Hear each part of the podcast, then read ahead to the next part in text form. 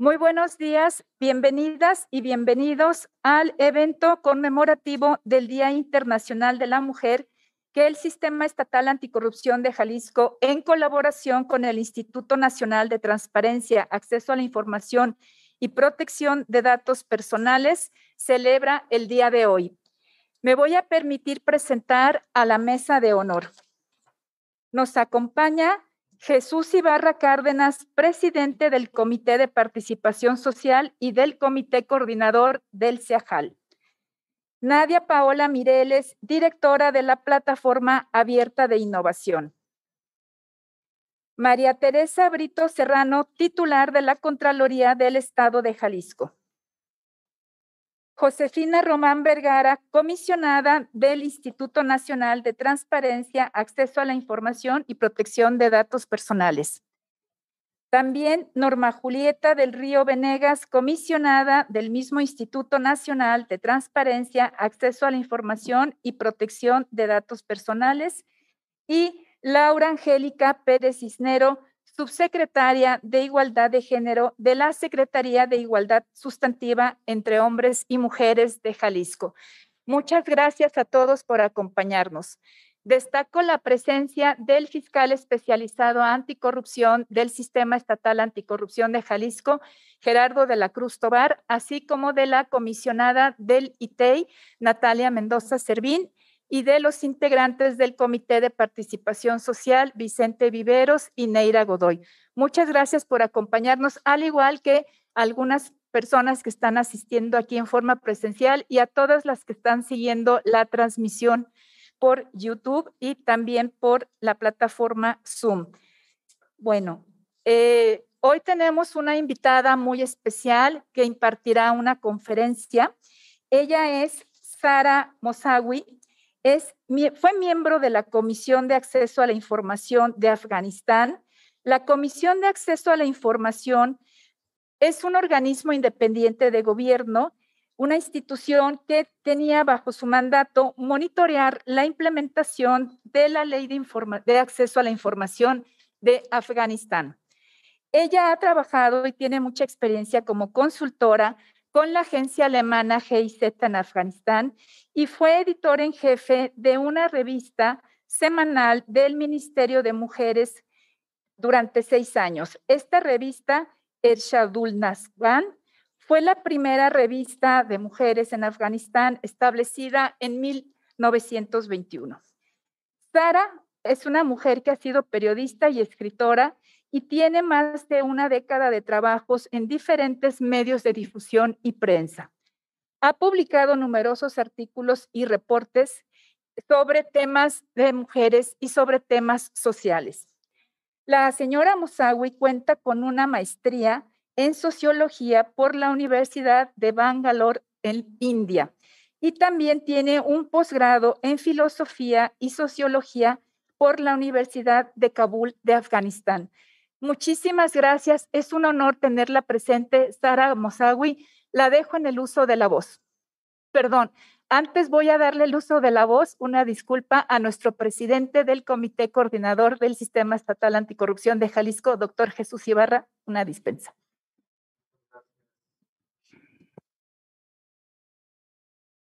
Ahí está. Muchas gracias, doctora Aime Figueroa. Creo que el uso de la voz estaba mejor con eh, pues la académica especialista Sara Mosawi. Eh, yo seré muy breve por lo mismo. Eh, creo que la agenda de la libertad y los derechos por las mujeres no solo es de las agendas más potentes de la izquierda en los últimos tiempos, sino, pues yo me atrevería a decir que junto con los derechos de los niños es el movimiento civilizador más grande de nuestra época y eh, pues a nosotros nos toca eh, aprender, escuchar y eh, pues sensibilizarnos mucho respecto de todos estos temas. me gustaría reconocer el esfuerzo de todas las integrantes del sistema anticorrupción, no solo de la actual integración, sino compañeras que han estado con nosotros empujando esta agenda, desde luego titulares y compañeras incluso fuera del propio sistema que son aliadas en estos temas, de lo cual estoy muy orgulloso y este es un ejemplo más de ese compromiso por parte del sistema estatal anticorrupción respecto de esta agenda primordial. Eh, pues no me queda más que dar la bienvenida, celebrar la enhorabuena de este ejercicio conmemorativo que me parece especialmente relevante para eh, pues seguir avanzando en estas eh, luchas. Si me lo permiten, a mí me gustaría además escucharlas desde, no desde el podium, sino desde el auditorio, con lo cual pues luego de estas palabras me retiraré hacia allá. Muchas gracias, doctora Ime Figueroa. Bienvenidas todos y todas.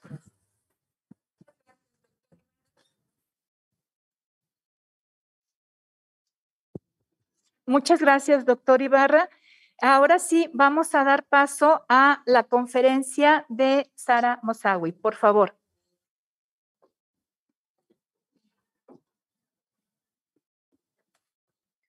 Hello to everyone. Sí, hola a todas y todos. Gracias a CEAJAL, la Secretaría Estatal Anticorrupción de Jalisco. Muchas gracias. Quiero agradecer también al Instituto Nacional de Protección eh, de la Información y de al Instituto Federal de Acceso a la Información Pública y a la Protección de Datos. Es un gran placer estar con ustedes en este momento que celebramos el Día Internacional de la Mujer. Feliz Día de la Mujer a todas. El 8 de marzo es un día para celebrar la incansable lucha de las mujeres por la igualdad de género y su lucha por la libertad y la justicia en la sociedad. Es un día global que celebra los logros de las mujeres, creando conciencia y también haciendo un llamado ah, para la igualdad de género. Es un día para tomar acción, para que podamos vivir en un mundo free de en un mundo libre de discriminación, desigualdad y estereotipos. Hoy, eh, con el surgimiento de los movimientos de las mujeres, los gobiernos se han visto forzados a asegurar plenamente los derechos de la mujer en la sociedad. Las organizaciones nacionales e internacionales han propuesto resoluciones, cartas y convenciones y todas buscan eh, convertir la igualdad de la mujer en una realidad.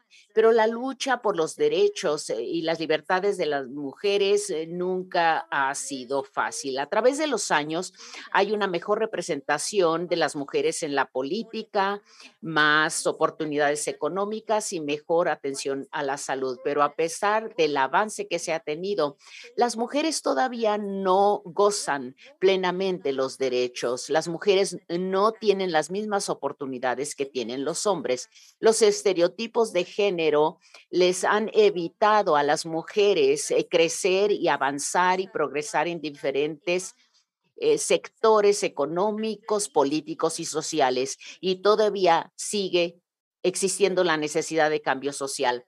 Hay muchos obstáculos y retos para las mujeres. Las mujeres siguen siendo víctimas de la desigualdad en diferentes formas. La mayoría de los pobres del mundo son mujeres. Las mujeres no tienen acceso equitativo a la educación la violencia doméstica, los salarios bajos, la atención médica inadecuada, son eh, ciertos tipos de ejemplos de desigualdad en diferentes sociedades.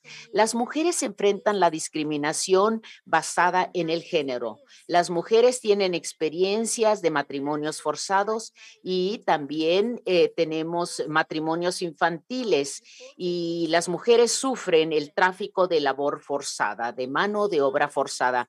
Esto se ha reportado en diferentes eh, países. Se les niega la participación política y hay muertes relacionadas con embarazo y con partos. Estos son altos y las cifras son muy altas. Por tanto, el papel de género se ha definido para las mujeres en las sociedades y esto evita que las mujeres no avancen en otras áreas de la vida social.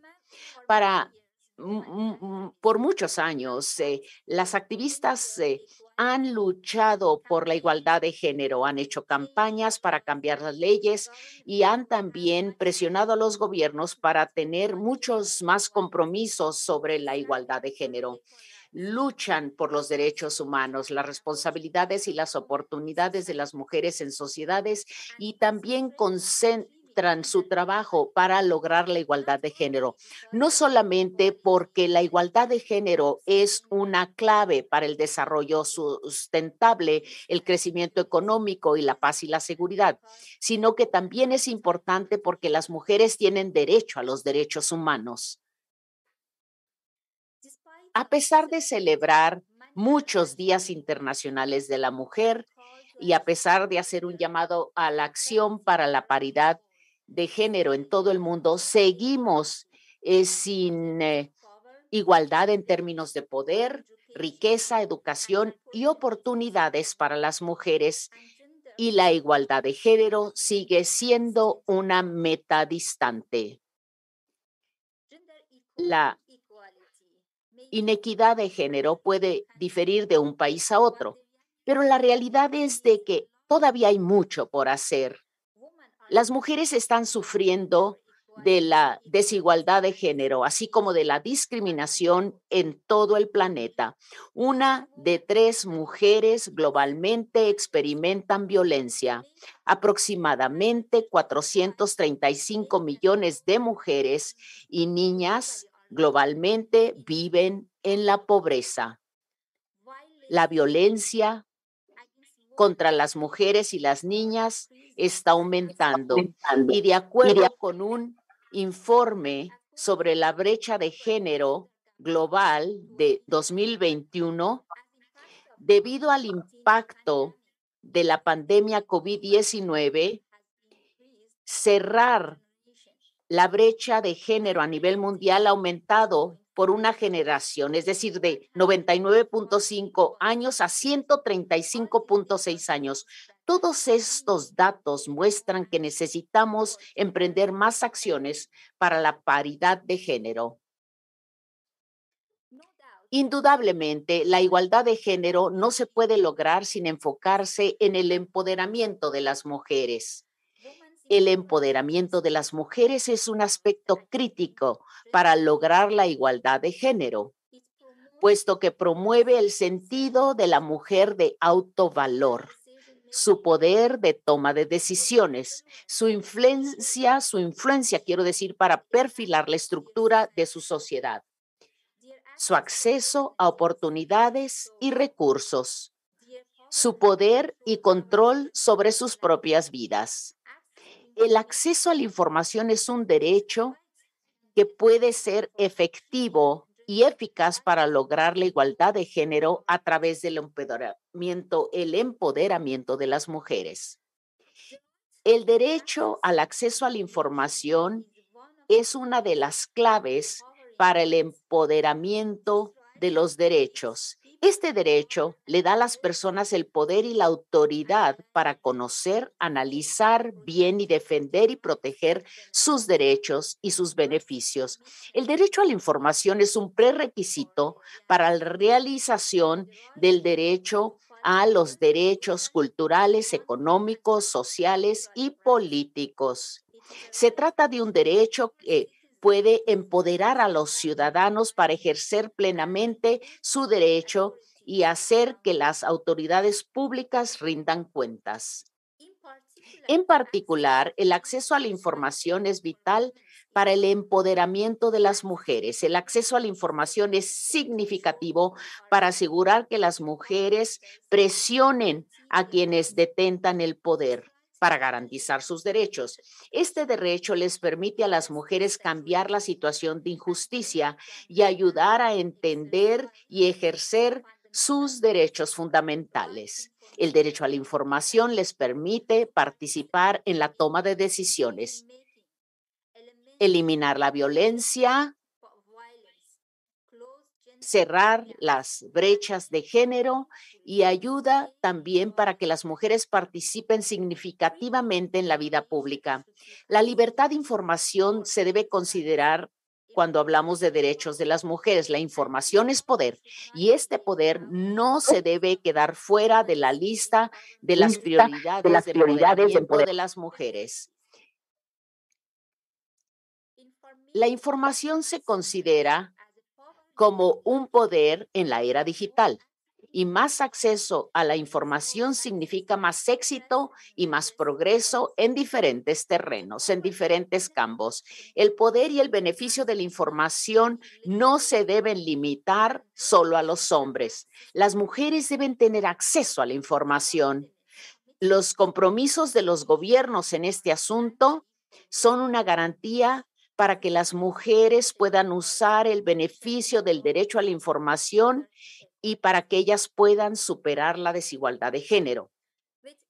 Con crecientes números eh, de mujeres que exigen y solicitan la información, las mujeres podrían proteger sus derechos. El acceso a la información será eficaz, será efectivo para reducir la violencia y permitir que las mujeres tengan sus propias voces. Ejercer el derecho a la información puede permitir que las mujeres eh, tengan eh, y hagan que los gobiernos rindan cuentas, así como influir en el proceso de toma de decisiones y de políticas. Esto es esencial y es muy esencial también que las mujeres accesen el pleno derecho a la información, información que sea exacta en cada paso de la toma de decisiones. Esto les permite participar e influir en el proceso para garantizar el empoderamiento de las mujeres y que este empoderamiento sea una prioridad.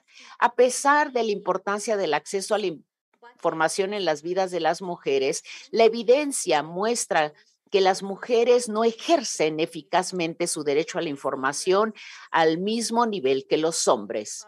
Las mujeres son las que más necesitan la información para lograr igualdad de género, así como para combatir todas las formas de injusticia y de discriminación.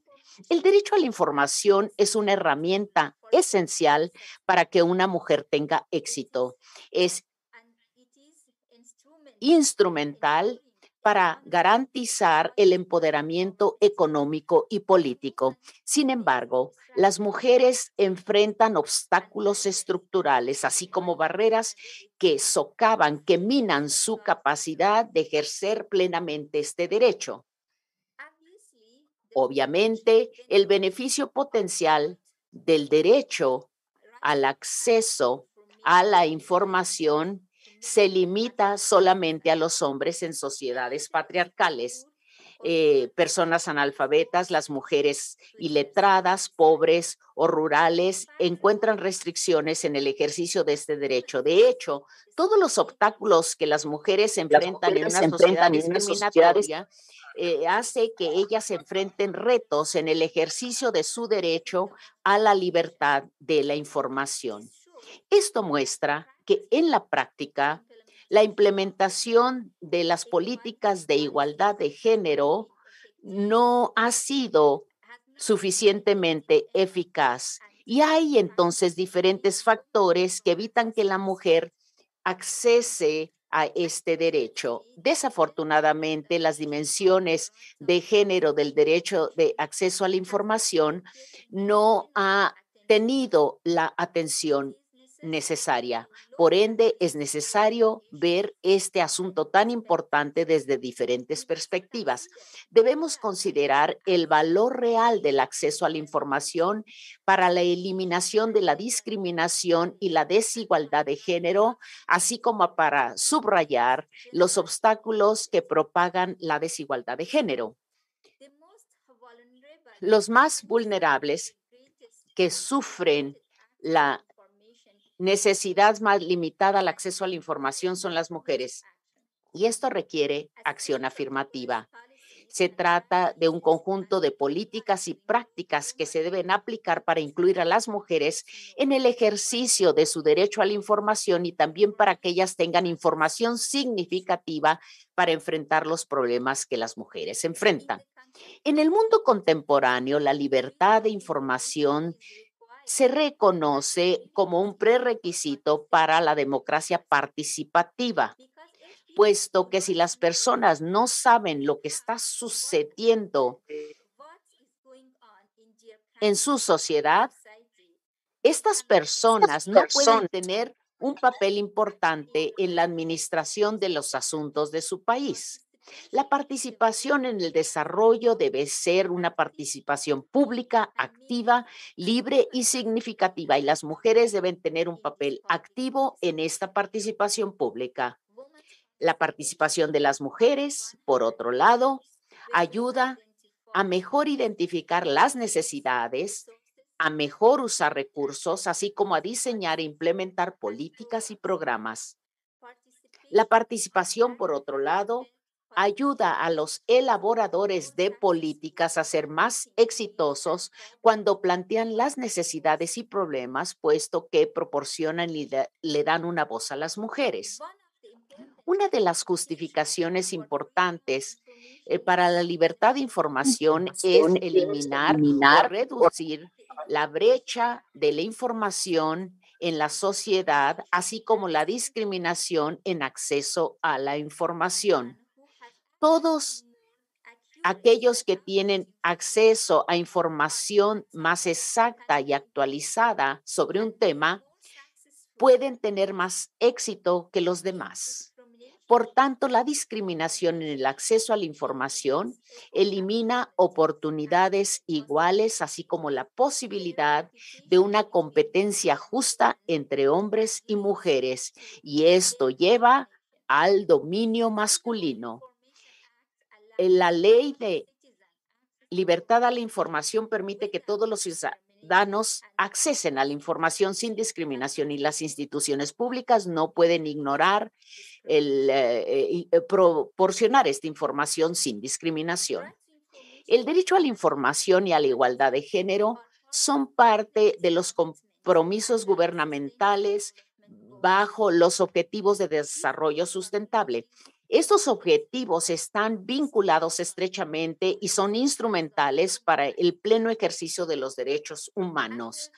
Bajo las leyes de derechos humanos internacionales, los gobiernos tienen una obligación de promover y proteger tanto la igualdad de género como el acceso a la información.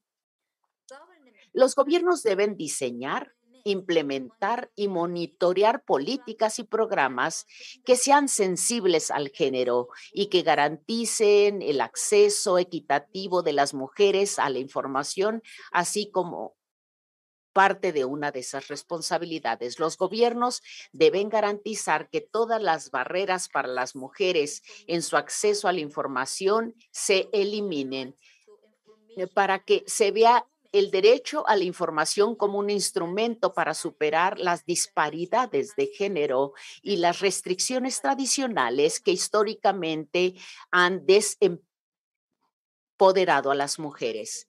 Los gobiernos deben desarrollar marcos legales íntegros sobre igualdad de género y el derecho a la información. Deben eliminar barreras para el acceso de la información a las mujeres. Deben garantizar implementación plena de marcos legales sobre acceso a la información y deben emprender medidas para garantizar que la información llegue a las mujeres aumentando el financiamiento, compartiendo experiencias y mejores prácticas a nivel internacional y regional para garantizar la representación equitativa de las mujeres en papeles de liderazgo gubernamentales y en los organismos de toma de decisiones. Las organizaciones de la sociedad civil también tienen que ser más activas para crear conciencia y elevar este nivel de conciencia sobre el valor de acceso a la información para las mujeres. Las organizaciones de la sociedad civil deben abogar para el acceso de las mujeres a la información como mecanismo clave para el cambio. Deben participar en los procesos intergubernamentales de acceso a la información y de igualdad de género. Esto se hace identificando los obstáculos principales que enfrentan las mujeres en el ejercicio de su derecho.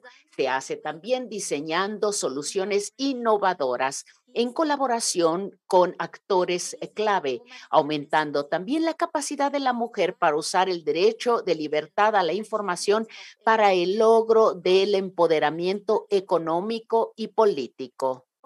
Además, la sociedad civil también debe monitorear el avance en los Objetivos de Desarrollo Sustentable, los ODS, con un enfoque particular en el derecho de la mujer a la información para aumentar la conciencia, para aumentar también la igualdad eh, de la mujer, para poder conectar a la mujer con información significativa y también para poder decirle eh, que ella es parte de estos movimientos internacionales para poder incluir su derecho en agendas internacionales y regionales. Por otro lado, las autoridades públicas, organizaciones del derecho a la información y también organizaciones de sociedad civil deben buscar nuevos patrones y deben eh, tratar de hacer que sea más fácil para que las mujeres participen en este derecho. Se necesita un nuevo debate en los estudios del campo de la mujer para fomentar a las activistas de derechos de la mujer a que ellas enfaticen la importancia de igualdad de género en el uso del acceso a la información. Se deben emprender soluciones para las mujeres vulnerables en los países subdesarrollados, así como también se debe motivar a las mujeres educadas en los países desarrollados y en los países en desarrollo para que ejerzan el derecho a la información. Las organizaciones del derecho a la información necesitan tener una política específica para recomendarle a las mujeres ejercer sus derechos para que conozcan todos los derechos que tienen estas mujeres. Y esto debe tener una atención muy especial. Finalmente, la igualdad de género como un derecho humano fundamental es esencial para lograr las sociedades pacíficas, así como para el desarrollo sostenible. Pero la igualdad de género todavía no se ha logrado en ningún país del mundo. Todavía queda un largo camino por recorrer para lograr una igualdad plena de los derechos y oportunidades. Por lo tanto, poner fin a diferentes formas de violencia basada en género y a la desigualdad eh, pues allí tenemos la educación, la salud y la economía. Y la política, todo esto es muy importante. A fin de lograr la igualdad de género, todas las capacidades disponibles se deben utilizar y todas las mujeres del mundo deben emprender acciones para cambios positivos en la unidad y la solidaridad. Hoy por hoy las mujeres en Afganistán están experimentando la peor posible situación están siendo privadas del derecho a la educación y a la participación política. Sus protestas y exigencias y demandas por la justicia son respondidas con terror y tortura. Los logros de las mujeres en años recientes van a reducirse quieren que las mujeres sean neutrales y que no tengan voz, que sean una población sin voz. Pero las mujeres afganas no se dan por vencidas. Ellas lucharán por la igualdad de género y sus derechos como las mujeres valerosas, las mujeres tan dedicadas en México y otras activistas del mundo. Ellas lucharán por sus metas. Espero que nuestras metas sean logrables. Las mujeres Así podrán vivir en un ambiente más pacífico y libre. Les deseo éxito a los movimientos de las mujeres en todo el mundo. Seamos victoriosas y exitosas en este feliz Día Internacional de la Mujer. Gracias, muchas gracias por su atención.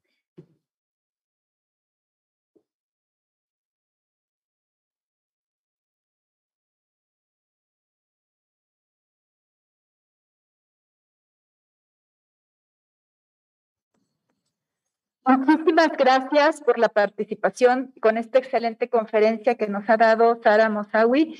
Tenemos un buen espacio, gracias a la puntualidad de, toda la mesa de honor y de todos nuestros acompañantes, para preguntas y respuestas. Voy a leer una que formula aquí eh, la, propia eh, mesa de honor. Dice, me gustaría saber si Afganistán tiene algún esquema especializado para combatir la corrupción Voy a formular otras, un grupo, para que así la traductora pueda hacernos favor, la intérprete, perdón, de eh, englobarlas quizá. En su experiencia, ¿cómo fue su desarrollo profesional en el contexto de un país como la República Islámica de Afganistán? ¿A qué retos se enfrentó? Otras preguntas más. De acuerdo a lo que comentó durante su plática, ¿Cuáles serían los obstáculos estructurales que considera deben ser atendidos de manera prioritaria para avanzar de manera progresiva al derecho de acceso a la información para las mujeres?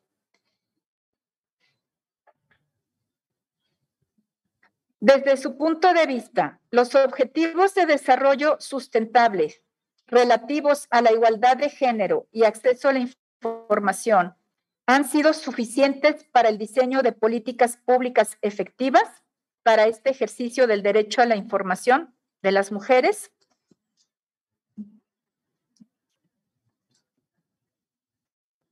Usted habló de la necesidad de establecer marcos legales íntegros sobre igualdad de género. En su experiencia, los gobiernos, además de su voluntad política, se ve complementada con la voluntad presupuestal de los parlamentos, con el financiamiento, estamos hablando. Y una última que yo me voy a atrever a formular teniendo esta oportunidad y cerraríamos, es eh, cuáles considera que son las mejoras o las acciones afirmativas que se tienen que hacer para que el derecho de acceso a la información que están plasmados en varias legislaciones de diversos países sean eficaces. Muchas gracias. Vamos a, a, dar tiempo quizá a la intérprete que nos está apoyando para la traducción y esperaríamos las respuestas.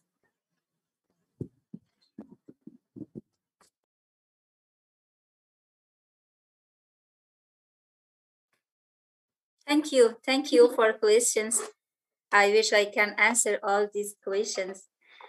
The first question was about the anti-corruption uh, uh, in Afghanistan. Oh, we had a system for uh, anti-corruption. we had some contra la corrupción eh, con organizaciones de la sociedad civil, pero de hecho todas eh, hemos estado combatiendo la corrupción en nuestra sociedad. Afganistán es eh, uno de los gobiernos más corruptos del mundo. Emprendimos acciones para tener logros también y conquistas en este sentido.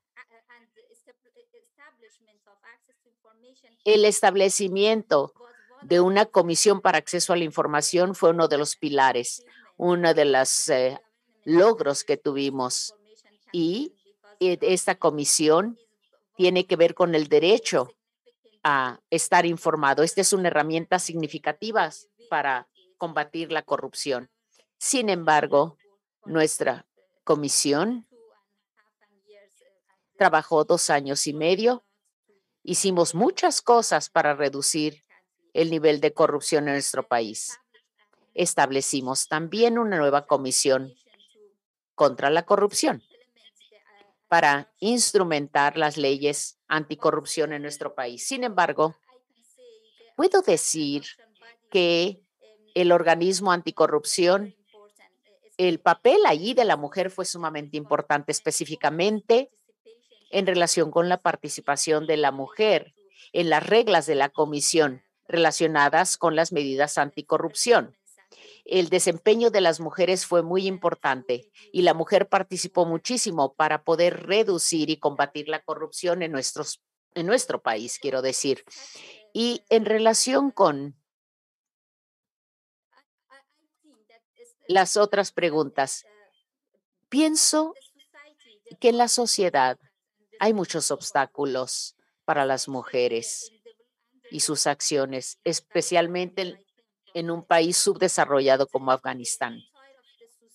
Y podemos ver en la sociedad que está preñada de desigualdades. Las mujeres no tienen igualdades en la educación, no tienen oportunidades iguales. En la participación social tampoco, Hay muchas restricciones. Esto es sistémico y este sistema limita el acceso de la mujer a la información.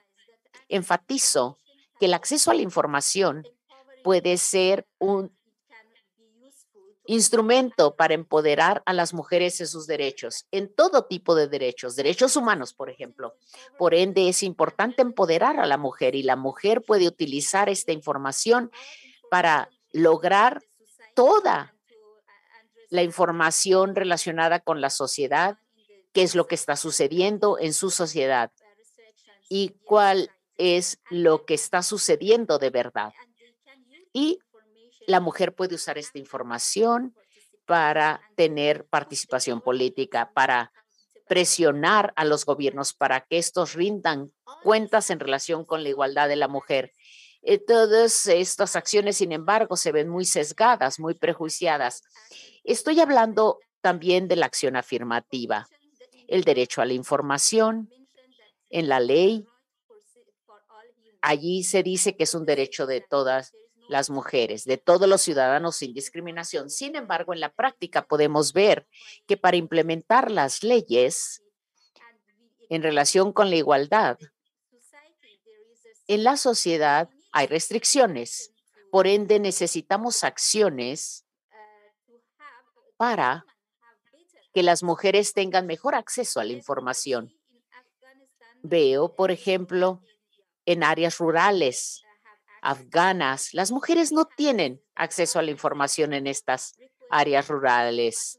Ellas piden información. En las ciudades piden la información, pero las mujeres campesinas no tienen acceso a esta información. Mujeres iletradas, por ejemplo, mujeres analfabetas que no saben ni siquiera cómo ir a las oficinas de diferentes instituciones a solicitar información. Por lo tanto, las mujeres ni siquiera saben cómo hacer una solicitud de esta información.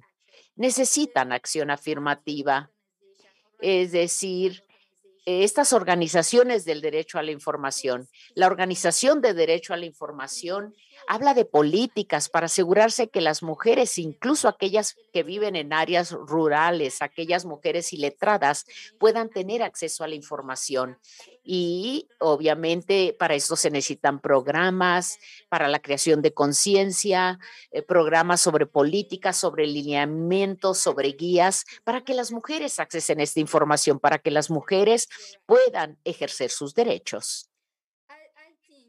Pienso eh, que los objetivos de desarrollo sustentable no han tenido suficiente atención, no han prestado suficiente atención a la igualdad de la mujer y a su derecho a la información. Es un punto muy importante a nivel internacional, hay un compromiso y todos los gobiernos dicen, estipulan en sus documentos, en sus compromisos, esto y dicen que lo deben hacer.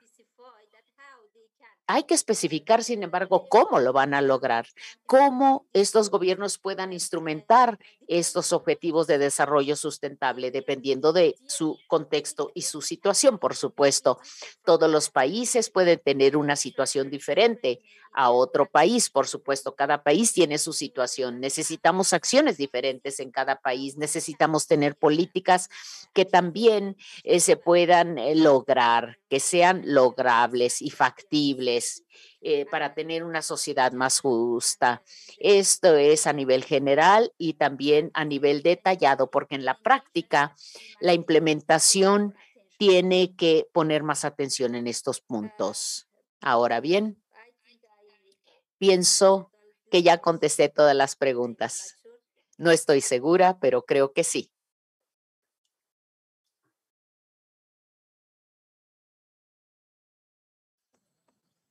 Muchísimas gracias. Tenemos una última, eh, señora Mosawi, si nos hiciera favor, considerando su trayectoria personal, la, me voy a permitir leerla. Dice, Afganistán y México son los dos países del mundo donde más periodistas mueren asesinados por ejercer su profesión. En México, gran parte de los periodistas son, de las periodistas son mujeres y muchas de las víctimas han sido mujeres periodistas. ¿Cómo garantizar el derecho a la información y la libertad de expresión en países con situaciones de tanta violencia?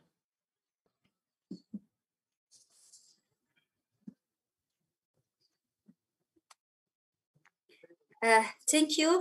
Muchas gracias. Sí, de hecho, pienso que México y Afganistán, como usted dice, son países tan peligrosos para los periodistas. El año pasado, en México, este año, Afganistán ocupa el primer lugar. El año pasado, México, pues porque ya sabemos lo que ha estado pasando en mi país, el conflicto que desafortunadamente allí perdimos muchos periodistas en este terrible conflicto, puesto que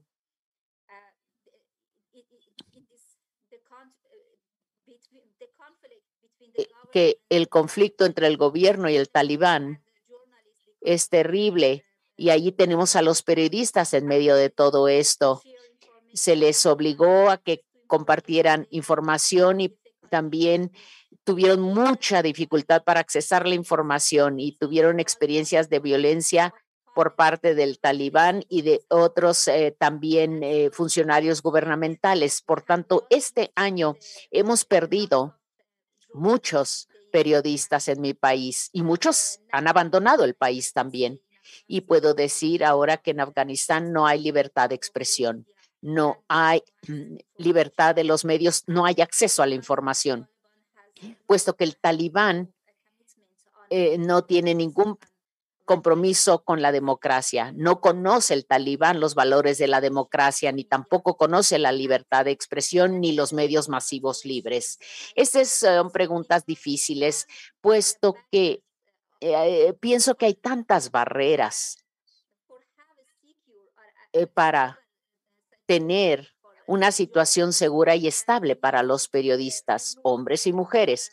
Creo que para lograr esto necesitamos eliminar todos los obstáculos. Por ejemplo, en Afganistán eh, hemos tenido una estructura gubernamental y, por ejemplo, para un periódico eh, que quiere revelar la realidad, este periodista tiene que combatir la corrupción, tiene que combatir a funcionarios que están muy ligados con la corrupción también y por lo tanto no es una tarea fácil.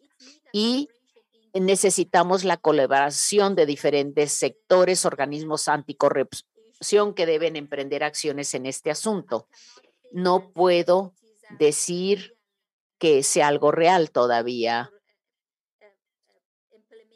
No sea una implementación o un lineamiento único que podamos seguir para lograr todo esto. Necesitamos la representación de los medios, de los medios libres en nuestra sociedad. De eso no hay duda alguna.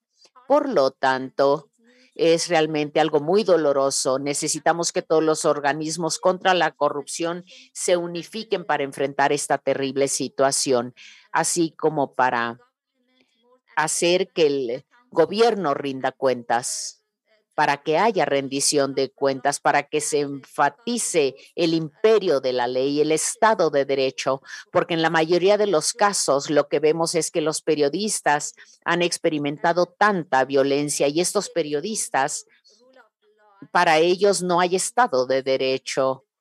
Eh, aquellos que cometen, eh, eh, que cometen crímenes en contra de los periodistas nunca son castigados, ni se sabe quiénes son, ni se investiga.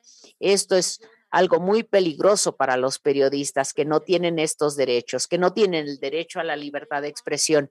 Pienso que es una situación muy difícil, es una responsabilidad realmente muy estricta y muy seria en la que requerimos participación de diferentes organizaciones a nivel colectivo esto es algo que necesita la colaboración de todos los sectores para poder enfrentar eficazmente estos problemas. Gracias.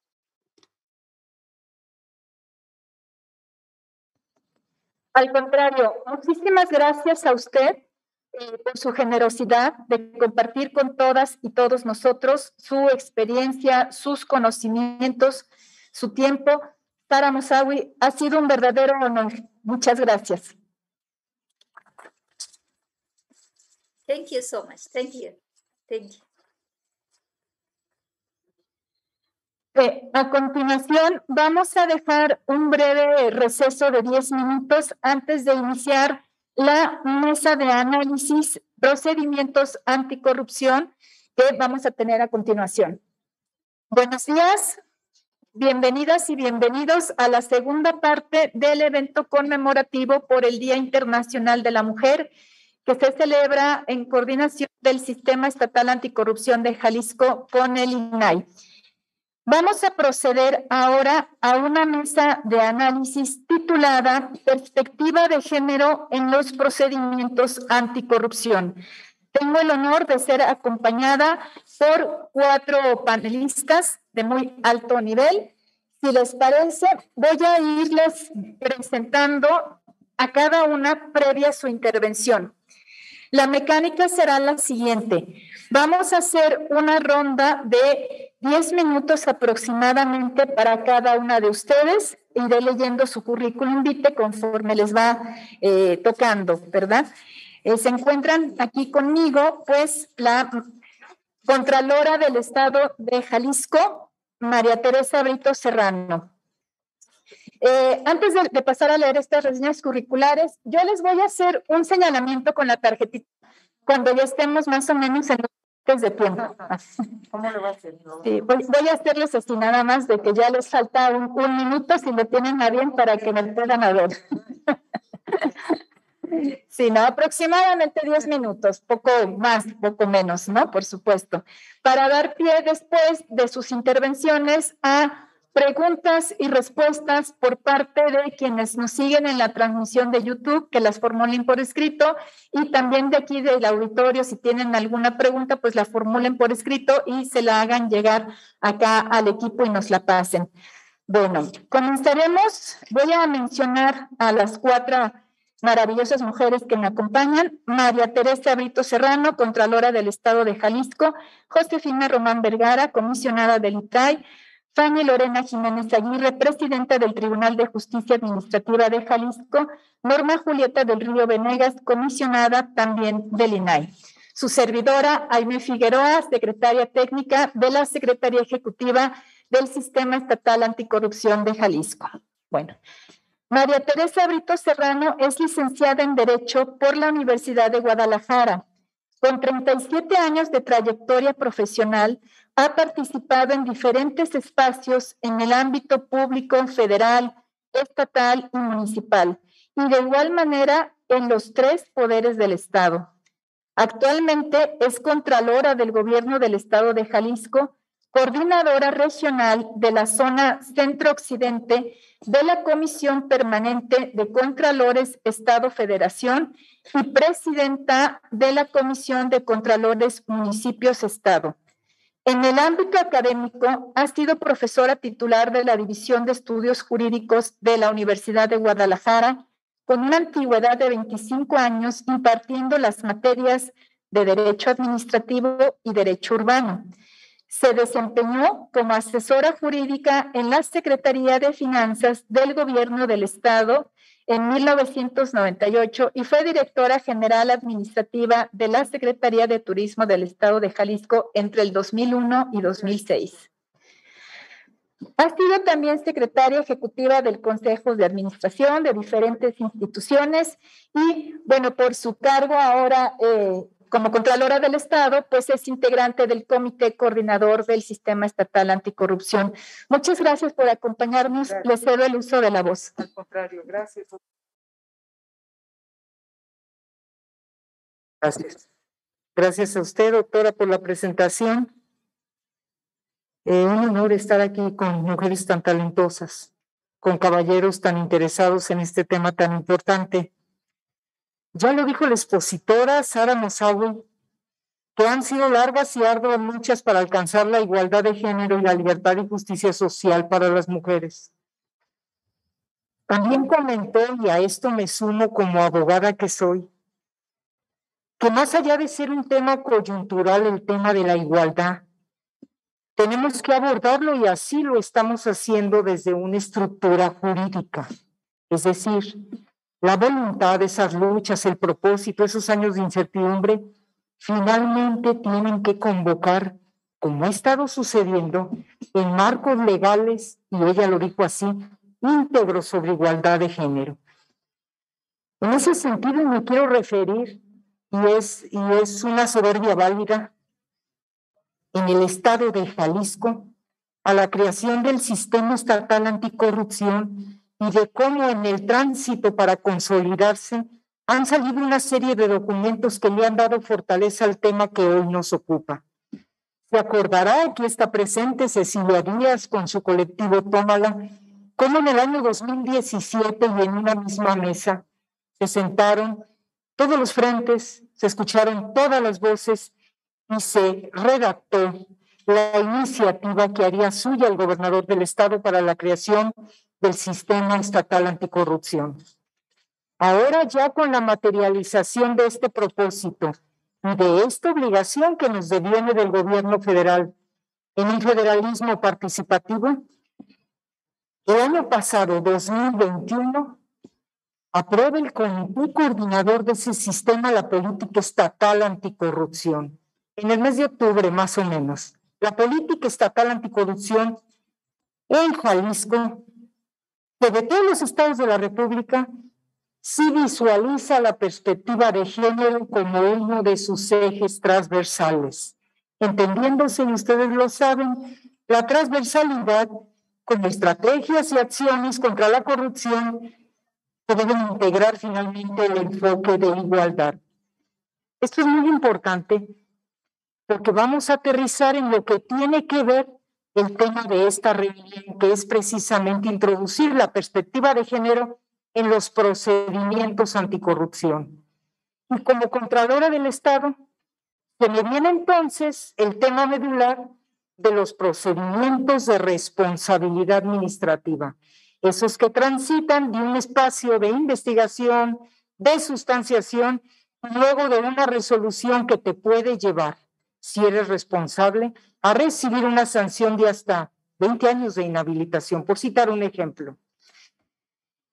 Cursar un procedimiento de responsabilidad administrativa genera un escenario de gran incertidumbre mujeres que denuncian a jefes, a superiores jerárquicos que incurren tentativamente, que los señalan como autores de actos de corrupción. Imagínense la presión que esto significa.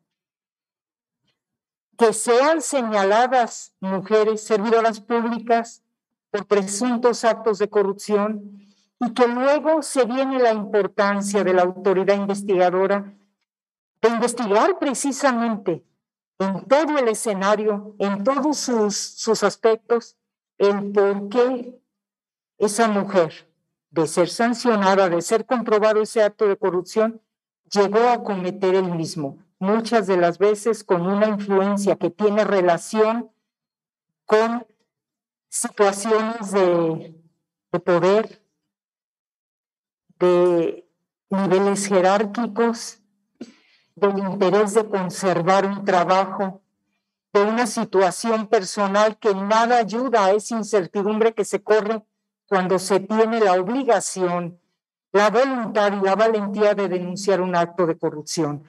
Y entonces menciono la política estatal anticorrupción en Jalisco, porque de ahí precisamente nace también un modelo de protocolo de actuación con perspectiva de género precisamente para los procedimientos de responsabilidad administrativa. Esto es un cuaderno de trabajo para todos los titulares y quienes lo integran los órganos internos de control de todas las dependencias del Ejecutivo. Y como recomendación con respeto a su autonomía, incluso para los gobiernos municipales, estos protocolos de actuación y una serie de de pautas metodológicas precisamente para llevar a buen curso lo que son las investigaciones y las sustanciaciones precisamente en esta materia de responsabilidad administrativa. Estos protocolos, este modelo de protocolo de actuación, que también es, tutelado por la Contraloría del Estado, se refiere, y solo leo tres de los puntos que me parecen más importantes y que se deben de observar en el curso de un procedimiento de responsabilidad. Al valorar, las, al valorar las pruebas, se debe de considerar la perspectiva de género, eso es en términos generales. Se deben analizar los hechos sin estereotipos discriminatorios y de acuerdo al contexto de desigualdad. Se debe de aplicar la norma más protectora ante una situación asimétrica de poder o desigualdad. Se debe de resolver reconociendo, evidenciando en los argumentos finales situaciones desproporcionales que surgieron precisamente por motivo de género. Insisto, cuando hablamos de procedimientos en temas anticorrupción, tenemos que ir más allá de lo coyuntural del tema de igualdad de género. Tenemos que hablar de la normativa, de la realidad normativa que vivimos y que tenemos que impulsar no solo en los parlamentos, la actividad parlamentaria en el Congreso del Estado, sino desde nuestros escritorios, desde cada frente, como lo está haciendo atinadamente coordinado por Jesús Ibarra, el sistema estatal anticorrupción, desde el comité coordinador, desde el comité de participación social, que son los que lo integran, y la secretaria ejecutiva, iniciativas que luego haga suyas el señor gobernador y a través de la Secretaría General de Gobierno lleguen al Congreso del Estado y que le den fortaleza a esta que llamó una larga y ardua lucha, que llamó nuestra expositora, larga y ardua lucha por alcanzar la igualdad de género, la libertad y la justicia social para las mujeres. Es decir, los propósitos que no se queden en la letra, los propósitos tienen que consignarse en el esquema jurídico que rige todo este andamiaje en torno, en el caso de la exposición del día de hoy, en torno a los procedimientos de responsabilidad administrativa que de origen tutela la Contraloría del Estado y los órganos de control de cada una de las dependencias que componen la Administración Pública Central. Muchísimas gracias.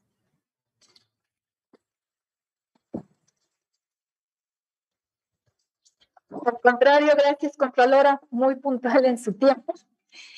Le voy a hacer ese que hiciera esto, ¿eh? Por eso lo miraba, sí. No, tenemos, tenemos buen tiempo.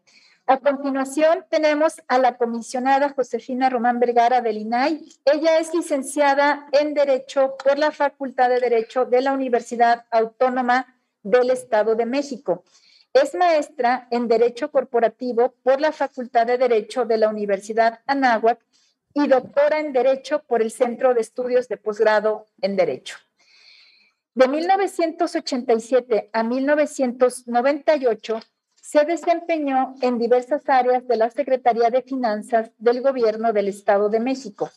Durante 2005 fue administradora de normatividad de auditoría fiscal del Servicio de Administración Tributaria. De 2006 a 2013 fue titular de la Unidad de Asuntos Jurídicos del órgano superior de fiscalización del Estado de México. En 2013 fue nombrada comisionada del Instituto de Transparencia, Acceso a la Información Pública y Protección de Datos Personales del Estado de México y municipios, donde un año después fue electa comisionada presidenta, cargo que ocupó hasta 2017. De noviembre de 2015 a noviembre de 2016 fue la primera coordinadora de organismos garantes de las entidades federativas del Sistema Nacional de Transparencia, Acceso a la Información Pública y Protección de Datos Personales. Durante 2018 fungió como secretaria técnica de la Secretaría Ejecutiva del Sistema Anticorrupción del Estado de México y municipios. Actualmente es comisionada del INAI para el periodo 2019-2026. Ha sido, además, docente en las materias de Derecho Procesal Fiscal y Administrativo, Derecho Fiscal y Hacienda Pública en distintas instituciones, tanto públicas como privadas, y actualmente aún continúa como catedrática. Muy honradas de estar eh, contigo, querida comisionada. Eh, nos hemos coincidido en varios años de nuestras vidas profesionales. Deseo el uso de la voz. Gracias, gracias, querida Aime. Eh, yo también voy a tomar mi tiempo para que no me saquen la tarjeta.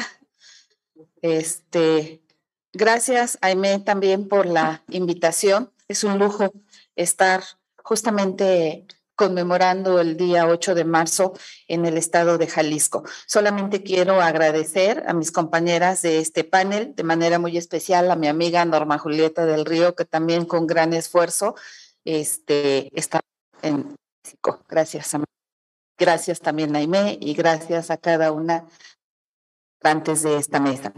Muy bien, eh, yo tengo preparado algo y quiero leerlo para no nada porque me parece que es importante. Iniciaría diciendo que la corrupción y sus impactos se manifiestan en el crecimiento y el desarrollo de los países. Su presencia se asocia con bajos niveles de inversión económica, inequidad y también se asocia con pobreza. Este fenómeno sin duda afecta a la democracia y al Estado de Derecho e incide en la calidad y extensión de la satisfacción de los derechos humanos. Sin embargo, si bien trastoca a toda la sociedad, es preciso señalar que las mujeres y niñas se consideran las más afectadas, entre otras razones porque representan la mayor proporción de población en situación de pobreza y también en situación de vulnerabilidad. Entonces, bueno, creo que más en este día valdría la pena preguntarnos, ¿qué explica esta mayor vulnerabilidad de las mujeres. ¿Son consideradas víctimas más fáciles? ¿Tienen las mujeres menos poder debido a las desigualdades de género en el acceso a la educación, la justicia o las oportunidades de empleo? ¿Qué características específicas de género aumentan intrínsecamente la vulnerabilidad a la corrupción? El impacto de la corrupción en las mujeres es un reflejo de la vulneración de los principios de igualdad y no discriminación que están en base del Estado de Derecho, en la base del Estado de Derecho. Cuando ocurren casos de sobornos o corrupción a pequeña escala, se nos impide el acceso en igualdad de condiciones a los servicios como a la salud, la educación o la justicia. Esto significa pues un obstáculo importante para alcanzar, hace rato lo decía Sara, el objetivo de desarrollo sostenible 5. Este es el que busca lograr la igualdad de género y el empoderamiento femenino. Eh, el acceso a la información eh, por supuesto que es uno de los pilares, es el primer pilar preventivo para combatir la corrupción, no solo en México, sino en el mundo. Las estadísticas con perspectivas de género permiten sustentar políticas focalizadas con enfoque de género, las cuales son necesarias para lograr el desarrollo socioeconómico con igualdad entre mujeres y hombres. De acuerdo con Eurosocial, existe un debate cuantitativo de si la mujer paga más o menos soborno. Sin embargo, este estudio sostiene que las encuestas y registros más recientes deben ofrecer los elementos que permitan entender que la dimensión de género es relevante en la corrupción y sus impactos y que por lo tanto no es posible abordarlo de manera neutra. El desafío es enorme, no solo en términos de recolección de información desagregada y con enfoque de género, sino también frente a su uso que los análisis sobre la corrupción y sus impactos incluyan la dimensión de género para su entendimiento y el desarrollo de estrategias para contrarrestarlos. ¿Qué pasa en México? En el caso de México, sabemos hoy, la Política Nacional Anticorrupción incorporó estrategias y prioridades en las que sí vislumbró a partir de la perspectiva de género se combatiera la corrupción. Específicamente me refiero a la prioridad 14, que señala el generalizar el diseño, instrumentación y evaluación de servicios profesionales de carrera en todos los ámbitos de gobierno y poderes públicos, basados en el mérito, capacidades, desempeño y habilidades de acuerdo con el perfil de puesto, cargo o comisión, con perspectiva de género y fomento a la diversidad e inclusión. En este sentido, hay que señalar que la participación femenina en lo público justamente habla de la calidad de la democracia y antes de ser un fin, es un punto de partida para lograr verdadera igualdad. Tal como lo se presenta, por ejemplo, por la Corte Interamericana de Derechos Humanos, uno de los grandes retos de los estados americanos es precisamente lograr una representación cualitativa de los intereses de las mujeres y de aquellos que beneficien la igualdad de género. También hay que mencionar la prioridad número 31 de la Política Nacional Anticorrupción, eh, que es desarrollar una agenda estratégica con un enfoque incluyente y perspectiva de género de incidencia ciudadana en el control de la corrupción, en la que se promueva el fortalecimiento de los mecanismos de participación ciudadana existentes en la materia y la creación de nuevos esquemas y redes de colaboración social. Esto lo destaco porque los líderes de implementación particularmente de este tema son la Secretaría de la Función Pública, el propio INAI y el Comité de Participación Ciudadana. Y presidente, agradezco mucho al, presidente del Comité Coordinador y del Comité de Participación Ciudadana la permanencia, porque de verdad que es bien importante no solo permanecer, escucharnos y reflexionar juntos. Gracias, gracias también Nati, nada del IT, Vicente, gracias. Muy bien, entonces eh, quiero señalar que al ser el INAI uno de los líderes de implementación de esta política, claro que estamos convencidos que hay que contar con datos e información oportuna, porque esto es crucial para poder determinar estrategias y líneas de acción y aparte eso nos permite asignar recursos de mejor manera para abatir desigualdades entre hombres y mujeres. Eh, bien, ¿cuáles son las acciones que en materia de transparencia con perspectiva de género hoy, eh, desde mi punto de vista, son medulares en este sentido? Miren, hay una reforma a la ley del Sistema Nacional de Información Estadística y Geográfica. Esta reforma contempla acciones orientadas al desarrollo nacional y en su artículo 17, al hacer referencia a los subsistemas, eh, sí señala quienes deberán de producir, integrar y difundir la información demográfica y social. En los artículos específicamente 54 y 78 de esta ley, eh, con el objetivo, se, se, se, llevó a cabo la reforma con el objetivo de que el INEGI realice acciones que logren la inclusión de la perspectiva de género en los datos que elabora el INEGI y que resulta aplicable para el ejercicio de los derechos humanos. Entonces, bueno, esta reforma es importante porque contar con información estadística con perspectiva de género realmente empodera a la ciudadanía al dotarla de herramientas que permitan conocer sus entornos con precisión para tomar mejores decisiones. Con esta reforma, a partir del 2019, el INEGI tiene la encomienda legal de proporcionar cifras necesarias para dimensionar el fenómeno y dar soluciones viables y efectivas para erradicar la violencia contra las mujeres. Desde el INAI, ¿qué estamos haciendo? Yo quiero compartirles que eh, apenas en febrero eh, nos sumamos junto con el Poder Judicial de la Federación, los poderes de los estados y organismos garantes y sociedad civil al Pacto por una Justicia Abierta. Eh, con este pacto, el INEGI, el, el, INAI, perdón, y las autoridades apostamos todos por incluir la perspectiva de género en nuestras labores institucionales, muy importante en procesos de resolución y es un importante ejercicio de cooperación.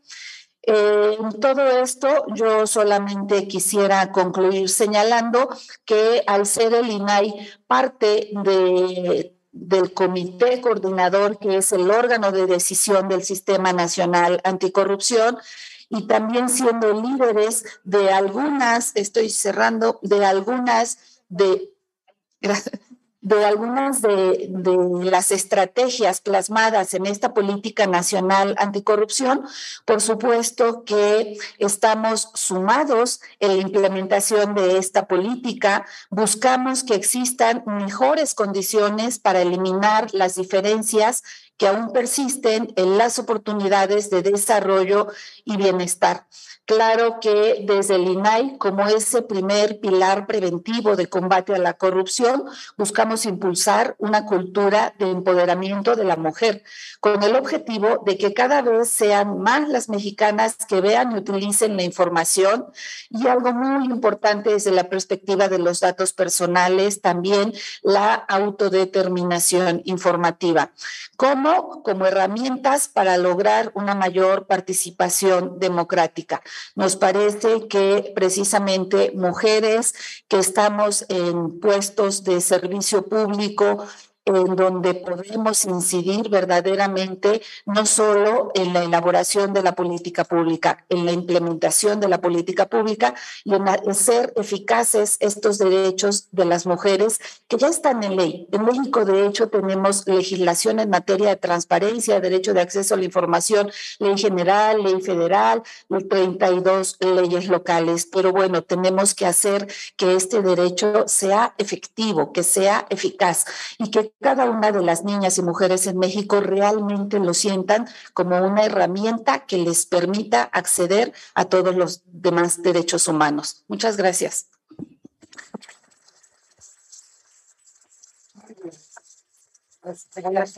Sí, gracias. Muchísimas gracias, comisionada. Eh, pues vemos que empiezan a aparecer temas sumamente importantes como el Estado de Derecho, las normativas, avances. Eh, reservaremos para una segunda ronda quizá de, intercambios algunos cuestionamientos y puntualizaciones de tan importantes y sustanciosos comentarios que nos están haciendo y, y debate. A continuación, voy a presentar a la presidenta del Tribunal de Justicia Administrativa, Fanny Lorena Jiménez Aguirre. Ella es abogada egresada de la Facultad de Derecho de la Universidad de Guadalajara. Cuenta con dos maestrías, un máster en el Instituto de Estudios Bursátiles de Madrid, España, y una maestría en el Sistema Acusatorio Adversarial, así como un doctorado en Derecho por el Instituto Internacional de Derecho y del Estado. Eh, es una carrera judicial de más de 12 años en las cuales se ha desempeñado cargos como secretaria relatora del Consejo de la Judicatura del Estado de Jalisco, secretaria relatora de la Sala Décima Primero del Supremo Tribunal de Justicia del Estado de Jalisco, jueza segunda civil en Lagos de Moreno, jueza octava mercantil del primer partido judicial y actualmente magistrada de la Sala Superior del Tribunal de Justicia Administrativa de nuestro Estado. Asimismo, tiene experiencia y carrera en la Administración Pública Estatal, desempeñando cargos como secretaria general del Consejo Económico y Social del Estado de Jalisco, directora jurídica en patrimonio inmobiliario de este mismo estado, directora de normatividad y vinculación del Centro de Información y Difusión de la Unión Europea en Jalisco, así como abogada especializada en la Dirección de Estudios Legislativos y acuerdos gubernamentales de nuestro gobierno. Además, ha sido profesora titular de las asignaturas de Unión Europea en la carrera de negocios internacionales en la Universidad Panamericana, Campus Guadalajara, y de Derecho Internacional Público y Derecho Internacional Privado en la misma institución. Les cedo el uso de la voz. Muchas gracias por acompañarnos. Aproximadamente 12 minutos. Tampoco es tan, tan tiranos nuestros tiempos. Adelante, por favor. Muchas gracias. La invitación El micrófono.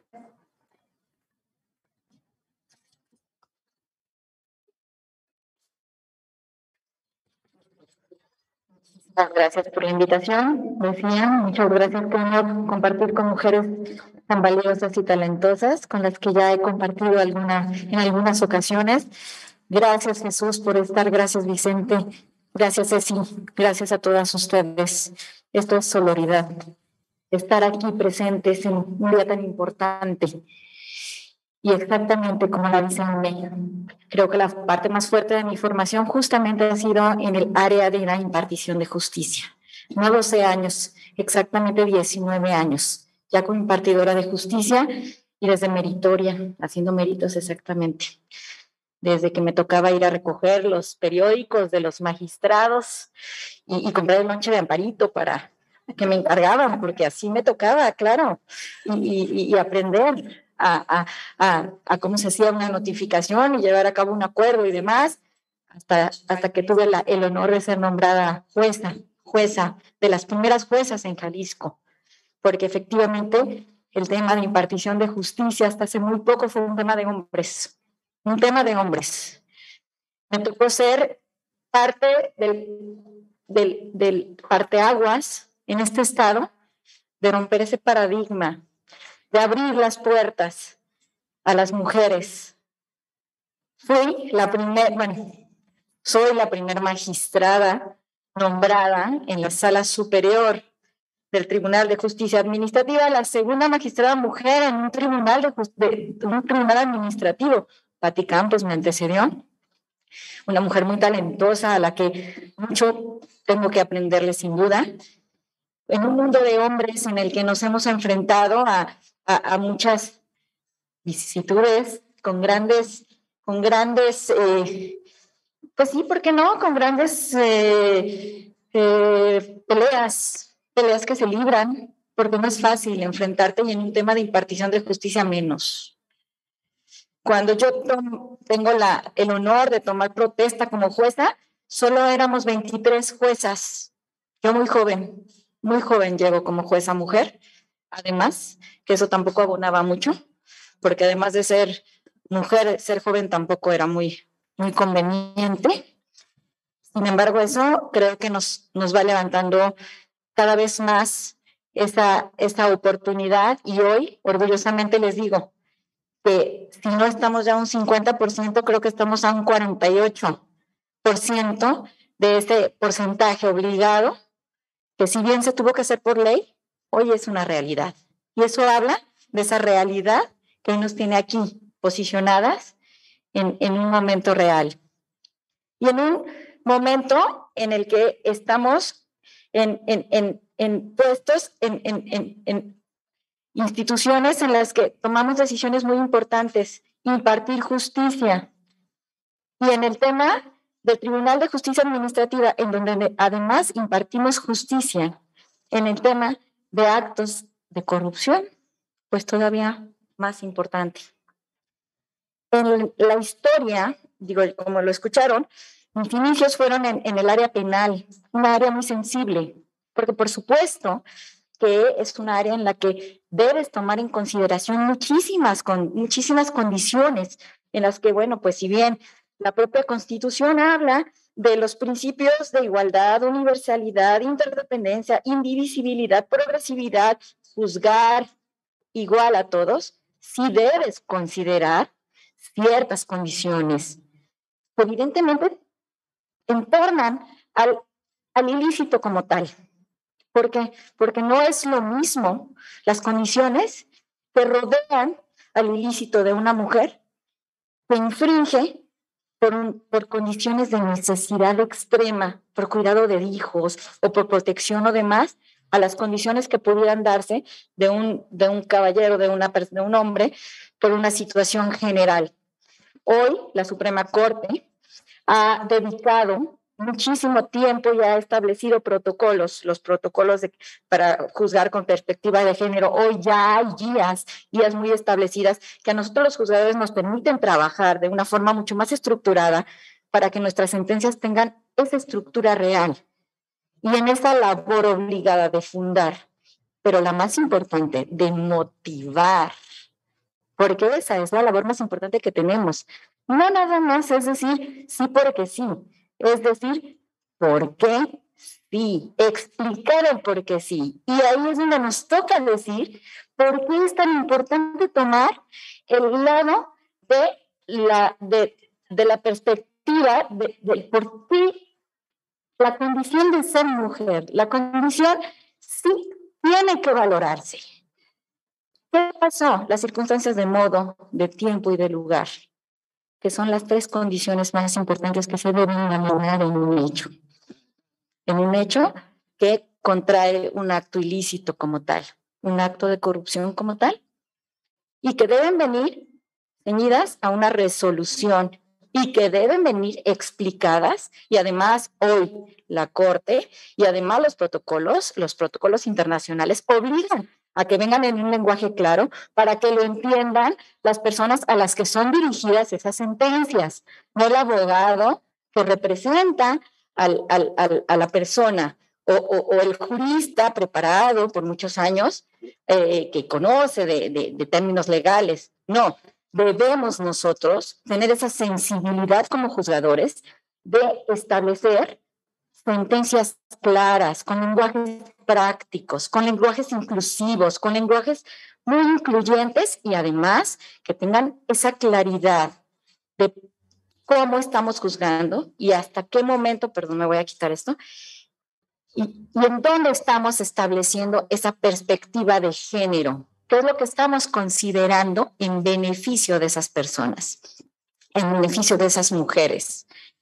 Hablar de la justicia administrativa en su género, en su generalidad, del acto administrativo como tal, bueno, pues es hablar a lo mejor de hechos muy abstractos en los que a lo mejor no podríamos entrar, pero hablar de hechos de corrupción, sí estamos hablando de hechos en los que ya incurren muchas circunstancias en las que ya hay modo, tiempo y lugar.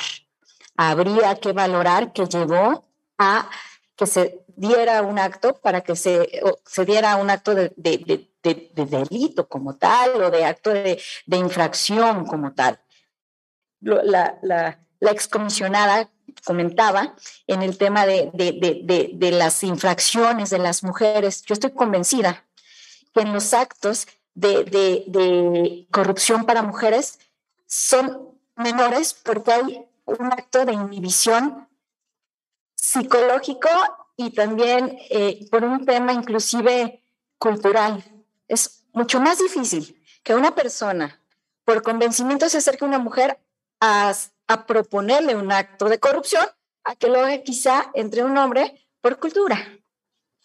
Sin embargo, hoy es, desgraciadamente es algo que también sucede muy cotidianamente. Eso, evidentemente, son situaciones que tienen que valorarse y, sin embargo, y se tienen, perdón, que establecer dentro de las condiciones que se dan y son las cosas que se tienen que eh, establecer dentro de las, de las resoluciones como tal, insisto. No, no estamos ajenos, ajenos a, los actos de corrupción como tal de las mujeres. Sin embargo, insisto, sí, culturalmente sí es un, un acto de inhibición. Eh, estoy convencida de ello como tal sí estoy convencida también que cada día la cultura, la cultura de, del, del, de la capacitación, la cultura del, desde, del, no, de, no, no caer en esa cotidianidad, de, de normalizar las cosas que están mal, son las que van a permitir que se empiece a inhibir todo ello. Y todo eso, dejarlo claro en nuestras resoluciones, dejar claro si hubo todos los elementos para prevenir. Y si los hubo, pues también tenerlos como atenuantes. ¿Por qué no? Si se tomaron todos los elementos, todas las acciones para tratar de que no sucediera, pues considerarlo como juzgadores. No es lo mismo que nuestras áreas nosotros hubiésemos tomado todas las medidas precautorias para que no sucedieran, a que se hubieran omitido y se hubieran dejado, inclusive se hubieran dado las denuncias y se hubieran dejado al aire, a que se hubieran tomado en cuenta como tal.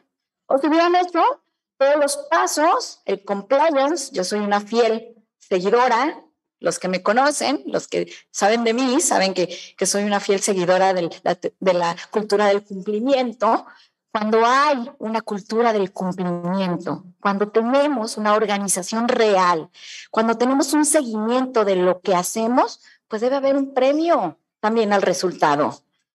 Para delinquir, para que haga una, exista un acto de corrupción, debe haber por lo menos dos, el que oferta y el que recibe. Al momento de resolver, los que lo hacemos también lo debemos tomar en consideración y no ser tan inquisitivos con el que está señalado como corrupto nada más. Tenemos que valorar esas condiciones de modo, de tiempo, de lugar y todas las circunstancias que construyen el elemento general del resultado como tal. Es, es parte de lo que eh, eh, yo creo que obliga como juzgadores a considerar ¿Qué es lo que estamos haciendo nosotros en el tribunal? Nosotros en el tribunal nos hemos dado la tarea, a partir de, de, que, de que inicia la presidencia, de incursionar en el compliance. Estamos entrando al tema de la, el cumplimiento a través de los eh, manuales, empezar a través de las certificaciones, le, le, vamos a entrar a la certificación en las áreas, evidentemente que nos den los tiempos.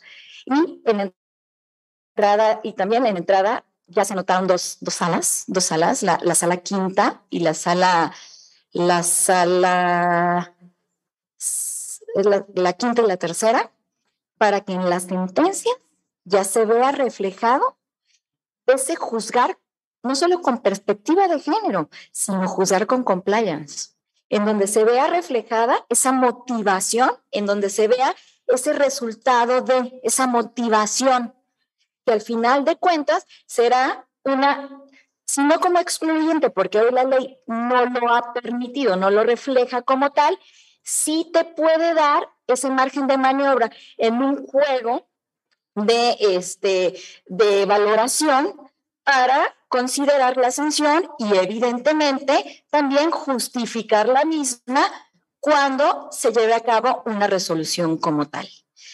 Eh, básicamente es lo que nosotros hemos eh, iniciado en este procedimiento.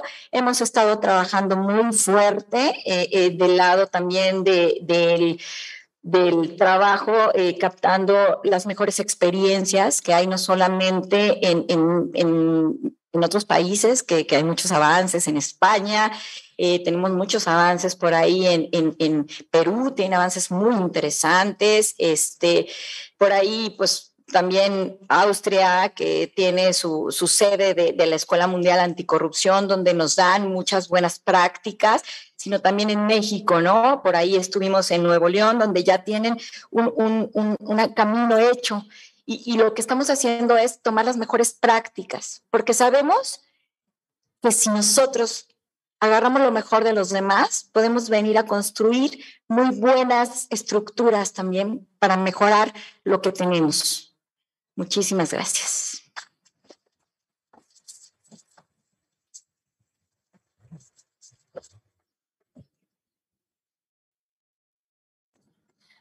Muchísimas gracias, Presidenta.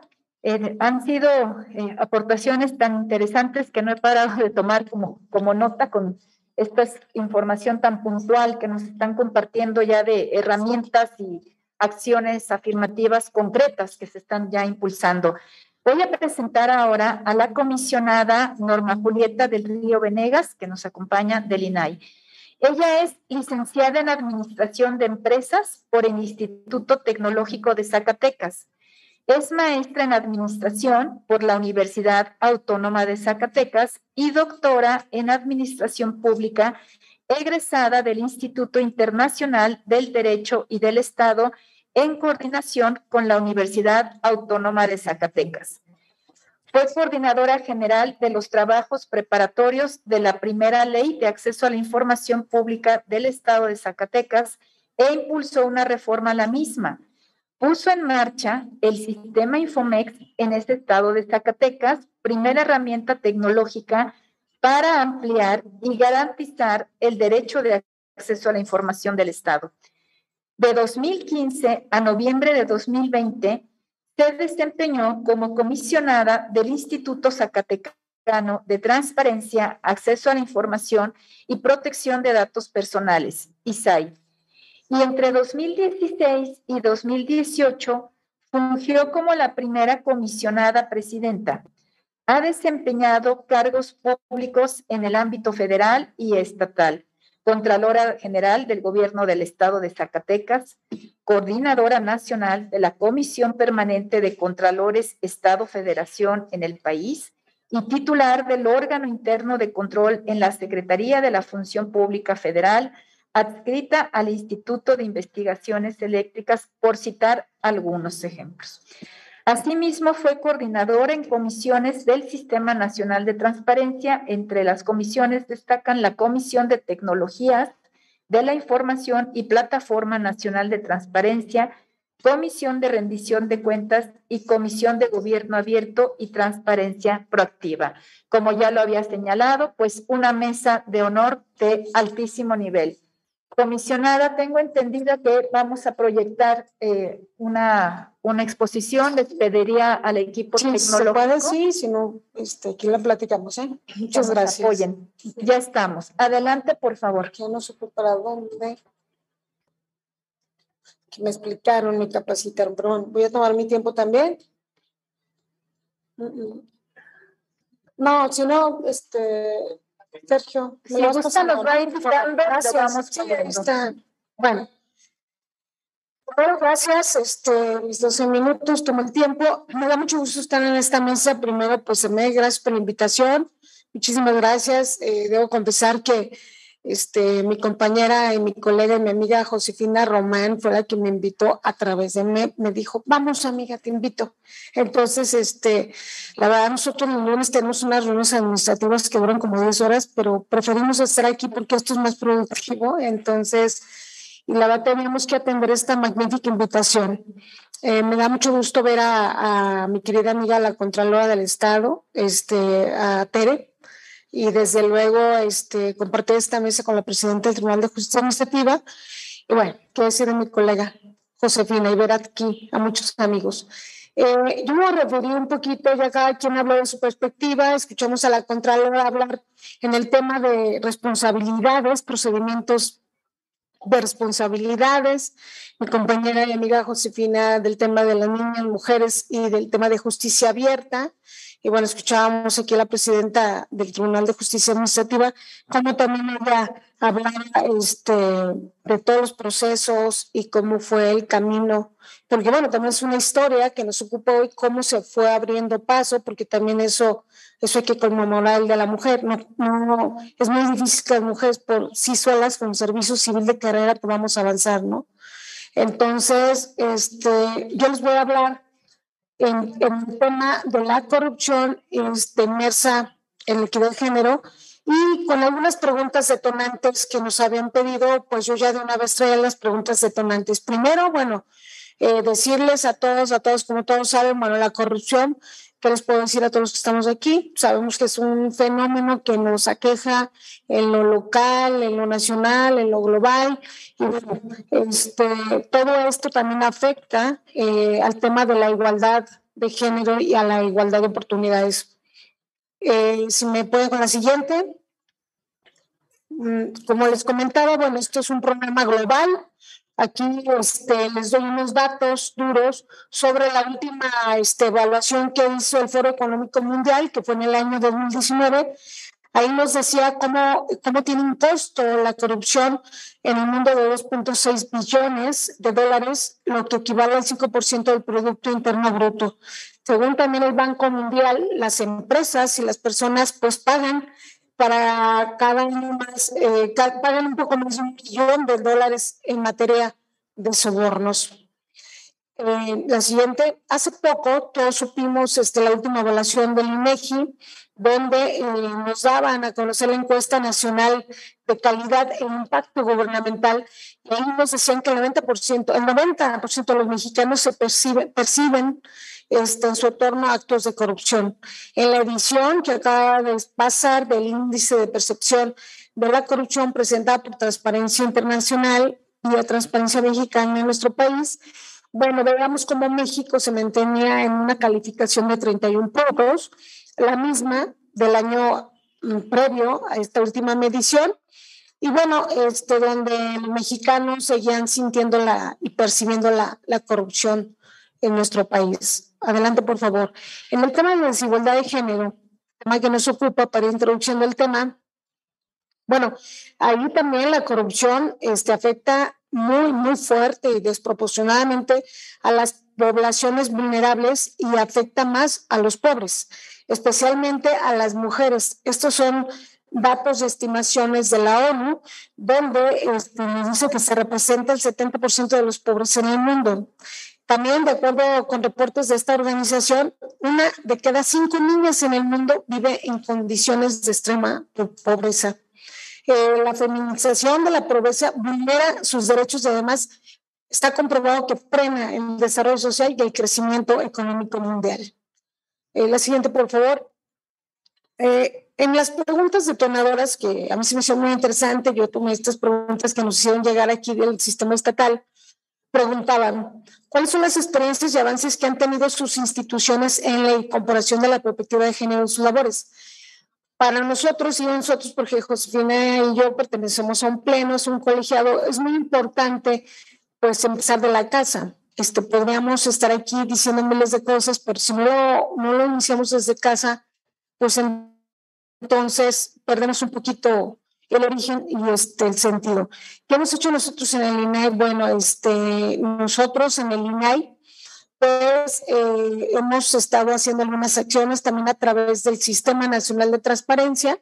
Eh, por mencionar algunos ejemplos, eh, si me pasan la siguiente, en la comisión eh, de, género, bueno, se hizo un, se hizo un libro de, de, equidad de género, donde varias comisionadas del país, incluidas la comisionada Román, su servidora, y varias compañeras, escribimos historias de cómo el acceso a la información ayuda y empodera a las mujeres y desde luego les ayuda a tomar decisiones. Este, este, este libro es una de las aportaciones que hemos trabajado en el sistema para llegar a, pues a trabajar en materializar el tema de género. Otra, la siguiente, por favor. Otra es un libro, es una guía orientadora que se realizó a través de otra comisión del sistema que en su momento estuvo Denise y eh, también nuestra compañera nos motivó para que hiciéramos una guía orientadora de la protección de datos personales como herramienta para prevenir la violencia digital. Ahí desde luego participaron también varias compañeras. Eh, decirles que, bueno, eh, es un libro muy interesante donde todas aportamos para este, cuidar el acoso, el ciberbullying, o sea, muchas cosas de hoy en día que tenemos que estar orientando a mujeres y niñas la siguiente, por favor. También se hizo una otra comisión del sistema. Eh, bueno, la siguiente, por favor. El decálogo para fortalecer el enfoque de derechos humanos, igualdad de género e inclusión social. En una fue la comisionada Brenda, en otra la comisionada Denise, en esta es la comisionada Male. Si se fijan, bueno, es una sororidad muy buena ahí en el sistema porque todas las mujeres aportan para que no solo las mujeres este, aportemos y ayudemos en la orientación. La siguiente, por favor. Bueno, dice la pregunta que nos envía los procedimientos más importantes y numerosos en sus instituciones incorporan tratamiento o protocolos que integren la perspectiva de género. Bueno, en el INAI estamos eh, en este compromiso de incorporar la perspectiva de género. Por ejemplo, les puedo decir este, que se está impulsando el Observatorio de Resoluciones, ya comentaba algo José, en materia de acceso a la información pública, con perspectiva de género. las resoluciones del Pleno de los comisionados del INAI con perspectiva de género. Eh, también la siguiente les puedo decir que se firmó un convenio con el Instituto de las Mujeres este, hace algunas semanas. Y también este, se presentó el año pasado la guía, la siguiente por favor, la guía incluyente de comunicación incluyente y no sexista que da cumplimiento a una política de igualdad que trabajamos desde el interior del INAI. La siguiente, por favor. ¿Cuáles han sido los, principales desafíos que enfrenta la institución para incorporar la perspectiva de género en sus rutas diarias? Bueno, también hay que reconocer para fortalecer. Este, sí hemos implementado bastantes, este, pues, lo que acabamos de ver y más. Pero, eh, ¿qué nos falta en el INAI? Pues en el INAI nos falta socializar, socializar aún más entre toda la comunidad INAI estas políticas, acciones y medidas en materia de perspectiva de género. Se están trabajando, sí, pero estamos a impulsarlas más. Necesitamos organizar talleres, cursos e implementarlos para la comunidad UNAI para que conozca. Es un mundo, es una familia muy grande, somos cerca de 900, 800 trabajadores, este, compañeros, todos. Entonces necesitamos este, hacer este tipo de talleres. Bueno, tener una campaña de comunicación este, al respecto. Miren, yo, yo no comparto que cuando sea el Día de la Mujer, solo ese día este, existan este tipo de reflexiones, existan este tipo de situaciones, o que todas somos amiguitas. Este, porque pasan los días como el Día de la Madre, ¿no? Que el de tu mamá pues la tenías ahí sin hacer nada, pero aún así le llevabas trastes de regalo, vasos, y al día siguiente se acababa el de la madre y dale, ¿no? Entonces, son los mitos y la mercadotecnia. Entonces, aquí la reflexión es el trabajo continuo en este, apoyarnos unas a las otras y buscar el impulso de la perspectiva de género. La siguiente, por favor. ¿Cómo vislumbramos eh, el futuro de mujeres y la perspectiva de género en el combate a la corrupción? Bueno, mi pensamiento, y aquí lo expreso en la presentación, es muy positivo, este, porque necesitamos ser muy positivas, pero sí necesitamos que las instituciones dedicadas a la implementación de las políticas, porque recordemos que hay un, que hay un aparato también este, en la administración pública que ejerce recursos este, para este tipo de situaciones. Hace un año los resultados de la cuenta pública de la Auditoría Superior de la Federación salieron algunos resultados donde decían que institutos como Mujeres y otros no habían ejercido el 100% de su presupuesto y la Auditoría Superior de la Federación les estaba observando este, esto. Entonces, pues al ver todos esos resultados, es es posible que se regresen recursos sobre programas de políticas de mujeres. Entonces, es muy importante que se difundan estos programas, que se ejerza el recurso al 100%. También recordemos que hay una ley general de acceso a las mujeres a una vida libre de violencia. Esta fue reformada en junio del 2021, pero todavía existen entidades que todavía no armonizan esta ley. Una de ellas, pues, es mi Zacatecas, este, hay que decirlo también, todavía no la tenemos armonizada aquí su llamado a los legisladores, porque también aparte que se armoniza, después es que no tenemos presupuesto para ello. Entonces, ahí viene la situación, presupuesto versus planeación, pero nos quedamos todas en medio, porque al final la gente no entiende que si hay presupuesto, que si no, la, la gente no entiende de leyes, de presión. A la gente hay que darle soluciones y ejercer este tipo de programas. Concluyo con la siguiente lámina, son unas láminas donde yo quiero decirles que a través de la Plataforma Nacional de Transparencia, eh, la verdad, eh, aunque hay una brecha que no podemos negar este, también en este plano digital, pero la Plataforma Nacional Transparencia ha venido a hacer esta brecha digital porque es un uso fácil, este, en cualquier momento puedes accesar y también puedes obtener resultados sobre este, las temáticas este, de género. Por ejemplo, la siguiente lámina, yo les puedo decir que al utilizar el indicador general en la plataforma de transparencia, en el general, este, la palabra violencia de género y inmediatamente encuentras muchos resultados. Te pueden decir ahí que, eh, por ejemplo, tenemos 171 mil registros de información de obligaciones de transparencia, donde arroja eh, al momento de poner violencia de género, y ahí te pone los registros que encuentras de la materia. La siguiente, por favor. También al poner este, este violencia de género, encontramos eh, más de 25 mil solicitudes de información que se han hecho en la plataforma sobre el tema de violencia de género. ¿Quién ha preguntado más sobre el tema de violencia de género en la plataforma nacional de transparencia? Pues la Ciudad de México, con 4.549 veces. Luego sí el Estado de México, que fue la federación y el resto obedece a otras entidades. Por último, que un minuto, este, eh, las tres instituciones, eh, la siguiente, con más solicitudes sobre violencia de género son el Instituto de las Mujeres de la Ciudad de México, la Fiscalía de Justicia del Este de México y la Procuraduría de la Justicia de, Justicia de la Ciudad de México.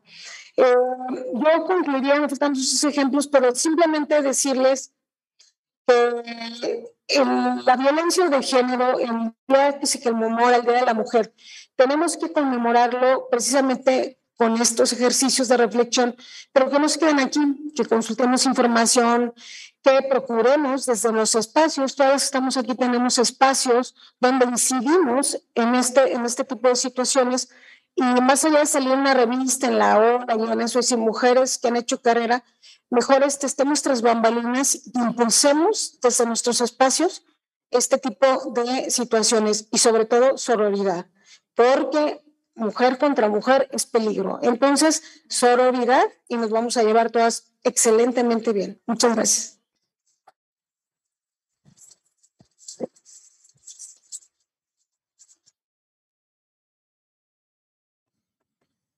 Muchísimas gracias, comisionada.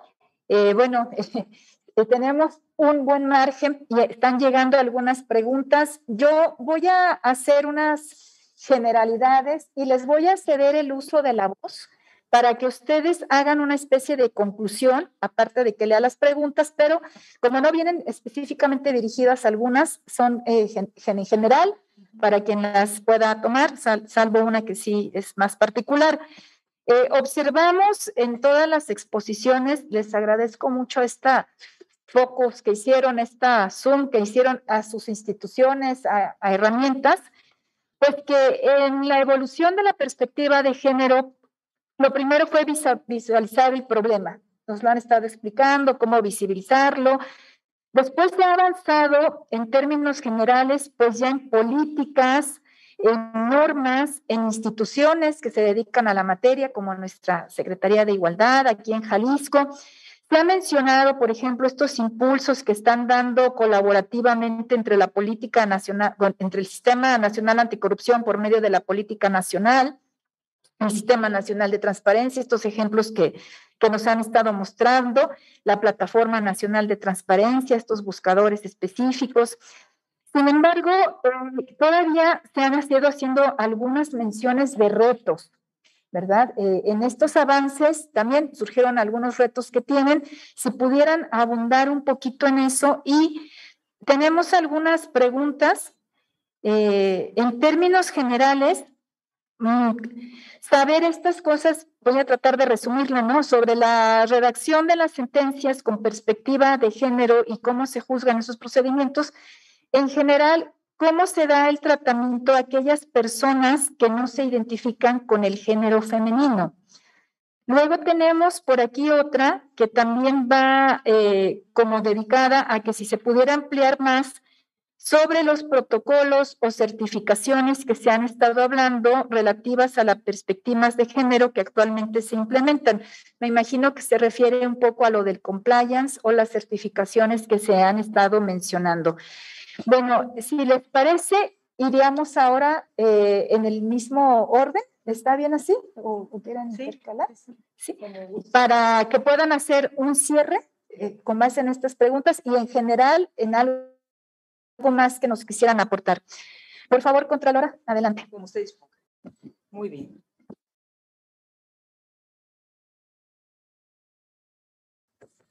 Muchísimas gracias. Miren, para el tema del cierre de nuestra presentación, yo traía por ahí algunos números y, quería hablarles de que en todos los estados de la República, bueno, ya somos 21 mujeres contraloras, que en la Contraloría del Estado de 400 trabajadores, 180 somos mujeres, pero esto es redundar el territorio ganado. Yo quisiera traer a colación eh, un tema que importa muchísimo para el fortalecimiento de las instituciones y luego entonces para la capacidad de que estas, sus equipos de trabajo, cumplan con los mandatos de ley. Porque de eso se trata, de eso se trata y Julieta lo dijo, eh, no es solo el día de hoy, no es solo esta semana y la única manera de darle perpetuidad a estos logros es en la ley, aterrizarlo en la ley. Miren, eh, en el gobierno del Estado son aproximadamente entre secretarías y paraestatales, entidades paraestatales, un número de 70. De esos 70 nosotros tenemos constituidos, cuestión de presupuesto y otra serie de factores, aproximadamente 42 órganos internos de control, de los cuales integrados como, como a través de una política pública se sugirió por parte del Comité de Participación Social y del Comité Coordinador del Sistema y que ya están integrados como debe de ser un número de 17. Eh, nosotros ya hablamos de la importancia de socializar, de la importancia de traducir la ley, de aplicar la ley, pero para eso saberla interpretar, y luego aplicarla y luego difundirla. Entonces entra un tema que es de mucha relevancia, la profesionalización del servicio público. Tenemos, necesitamos al frente de todas las instancias que tienen que ver cómo aterrizar los logros, como de los que estamos hablando, de los que habló nuestra expositora, necesitamos que tengan una trayectoria profesional, que tengan un nivel de experiencia. Necesitamos separar la nómina de las dependencias de los avatares políticos. Ustedes tengan en mente la lucha que se ha, que se ha venido caminando para formalizar y que la tome el Congreso del Estado la ley de designaciones públicas. Tienen que estar para interpretar y aplicar la ley los mejores. Y miren, esa ley también tiene que abrir un capítulo para los jóvenes. Aquí hay mucho joven. Los mejores, los mejores que están en las instituciones o que deben de estar, saben hacer escuela. ¿Qué hay con esos estudiantes que con toda la voluntad, con el mejor promedio, buscan su primer trabajo? Tenemos en las designaciones públicas al margen de cualquier requisito, tomar en cuenta la capacidad de esos jóvenes, evitando que se enquisten en las instituciones, que nos enquistemos en las instituciones, gente que traemos o que traen los intereses más de carácter particular que general. Quieren que todo esto que platicamos funcione, quieren que los órganos internos de control, la Contraloría del Estado, el Tribunal de Justicia, eh, las áreas de transparencia, que no en vano, insisto, la composición de esta mesa, quieren que todo funcione como reza la ley, profesionalización del servicio público esto no quede en manos ni de colores ni de sabores y que haya una ventana abierta dentro de esa profesionalización para la voluntad de aquellos maestros, de aquella gente con experiencia de ir formando ya en el ámbito laboral a las nuevas generaciones. Con eso vas a cerrar un círculo virtuoso que no necesita mayor discurso ni mayor protocolo que establecerlo en la ley y aplicar una ley en ese sentido que nos permita tener la certidumbre. La fortaleza de las instituciones a lo largo de los tiempos se la da precisamente el factor humano. Muchísimas gracias.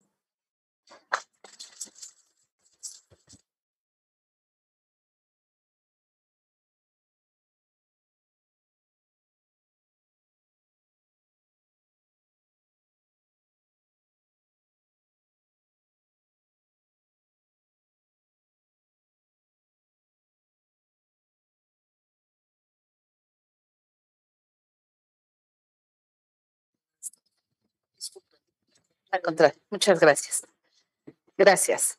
Este, eh, yo me quisiera centrar en las dos primeras preguntas, Jaime, si me permites, en esto de la evolución de perspectiva de género, cuáles son los retos que tenemos en nuestras instituciones. Yo creo que en el INAI, uno de los retos más importantes que tenemos es ahora sí que la socialización y la concientización de el derecho a la protección de los datos personales. Creo que por la historia de corrupción que hemos tenido en México desde hace muchos años, nos hemos volcado desde 2002 con la primera ley federal de transparencia a temas de transparencia y de derecho de acceso a la información. Eh, hoy es un derecho humano reconocido en la Constitución, igual que el DAI, el derecho a la protección de los datos personales. Y más con esta pandemia, creo que las mujeres también empezamos a mirar diferente las, las nuevas tecnologías, ¿no?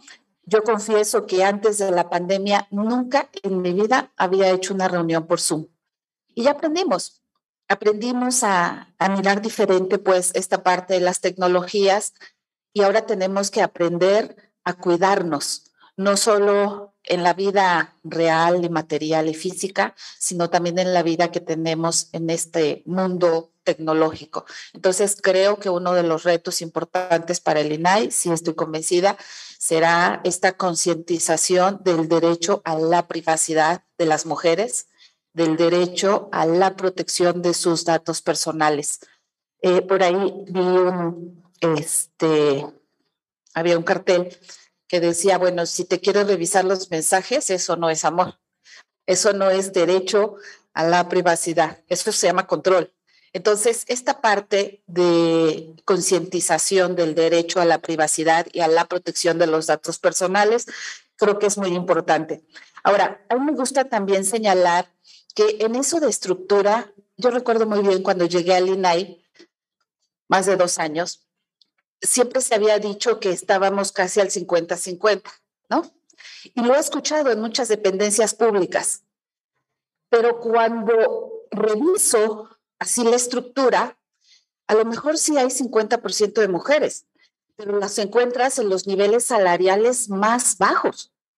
Entonces, si es un auxiliar, un enlace, de cinco secretarios, hoy tenemos dos mujeres, no había ninguna. De directoras generales, recuerdo que había una, hoy hay varias. De directores de área, directoras de área, mm, no recuerdo el número, pero contadas. Entonces, no, hay que, hay que empezar a, a, decir, sí te estamos 50-50, pero fíjate que en todos los niveles, en niveles de decisión, en niveles de, este, con los mejores sueldos, en igualdad de prestaciones, así es como debemos realmente equilibrar este, la estructura partiendo de instituciones públicas, ¿no? Luego, en el tema de qué tenemos para efectos no solo de sexo, sino también de género. Yo quiero comentar dos asuntos que recientemente hemos resuelto en el INAI y que me parece que ha sido, desde mi punto de vista, un parteaguas en este sentido. Miren, en materia de protección de datos, eh, hubo una solicitud de protección de derechos porque una asociación religiosa se negó a cambiar en la fe de bautizo el nombre y el sexo de una persona que lo solicitó.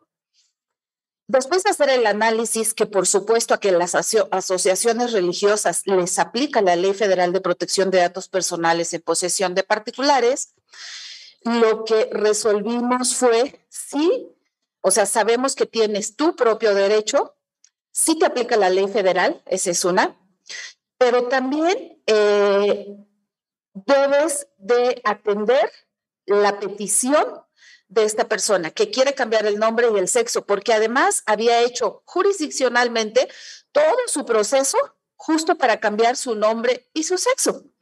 Entonces, después de todo este proceso judicial, quería cambiar la fe de bautizo porque en su lugar de origen era un documento importante y ella lo necesitaba. Eh, este asunto no está firme, está en litigio, pero me gusta mucho referirlo porque fue eh, en votación unánime del INAI, donde dijimos, primero, si te aplica la ley, y segundo, si atiende la petición que te están haciendo, ¿no? Falta ver qué es lo que se resuelve en el Poder Judicial, pero el criterio me gusta mucho. Y otro que inclusive es un tema que he ido a presentarlo a varios institutos electorales estatales. Una persona solicitó de las pasadas elecciones federales los registros por acción afirmativa de eh, comunidad LGBTIQ Así, quiero los nombres de candidatos, si los partidos políticos cumplieron la cuota, este, quiénes resultaron ganadores, todo el detalle. El Instituto Nacional Electoral, el INE, dice, sí te lo doy. Fíjate que todos los partidos cumplieron. Sí te voy a dar la información solamente de aquellos candidatos que eh, en su registro dijeron que querían que fuera público. De los que dijeron que no, no te voy a dar nada, porque la preferencia sexual es un dato personal sensible. Y como es un dato personal sensible, requiero de su consentimiento expreso y por escrito. Cuando nosotros resolvemos, el asunto llega a, al INAI, porque evidentemente el INE no entregó la información de estos registros de acción afirmativa de comunidad LGBT. Entonces, igual fue una votación unánime Y en el pleno dijimos, a ver, sí es un dato personal sensible, indudablemente. Eh, sí hubo personas, solo una, que dijo, sí quiero que sea pública mi información, y los demás dijeron, no quiero que sea pública la información. En resumen, lo que nosotros dijimos, a ver, estas acciones afirmativas son la consecuencia de la lucha social, incluyendo esta comunidad. Como hay de este, migrantes, como hay de indígenas, como fue en su momento de las mujeres. Entonces, tú no podías decir, eh, no digas que soy mujer, muy evidentemente. Lo que nosotros concluimos fue, no obstante que algunas personas dijeron no hacer pública la información, quienes pertenecen a la comunidad LGBTIQ tienen derecho a saber por interés público, porque la lucha en realidad fue social. Y toda persona tiene derecho a registrar su candidatura por un partido sin usar acción afirmativa. Y entonces sí, omite tu preferencia sexual o di, no quiero que se sepa. Pero si tú te registras como candidato por acción afirmativa de esta comunidad, la propia comunidad que fue quien luchó para tener un representante tiene derecho a saber. Entonces, estos dos casos a mí me gustan mucho, sí tienen que ver más con datos personales. Bueno, yo coordino justamente el seno del INAI la parte de datos personales junto con eh, mi compañero Paco Acuña. Pues eh, creo que son ejemplos del pleno, porque es el pleno actual, por unanimidad, que sí estamos haciendo historia, estamos haciendo camino diferente audaz, pero muy consciente de estos temas de grupos en situación de vulnerabilidad. Entonces, se los quería compartir. Muchas gracias.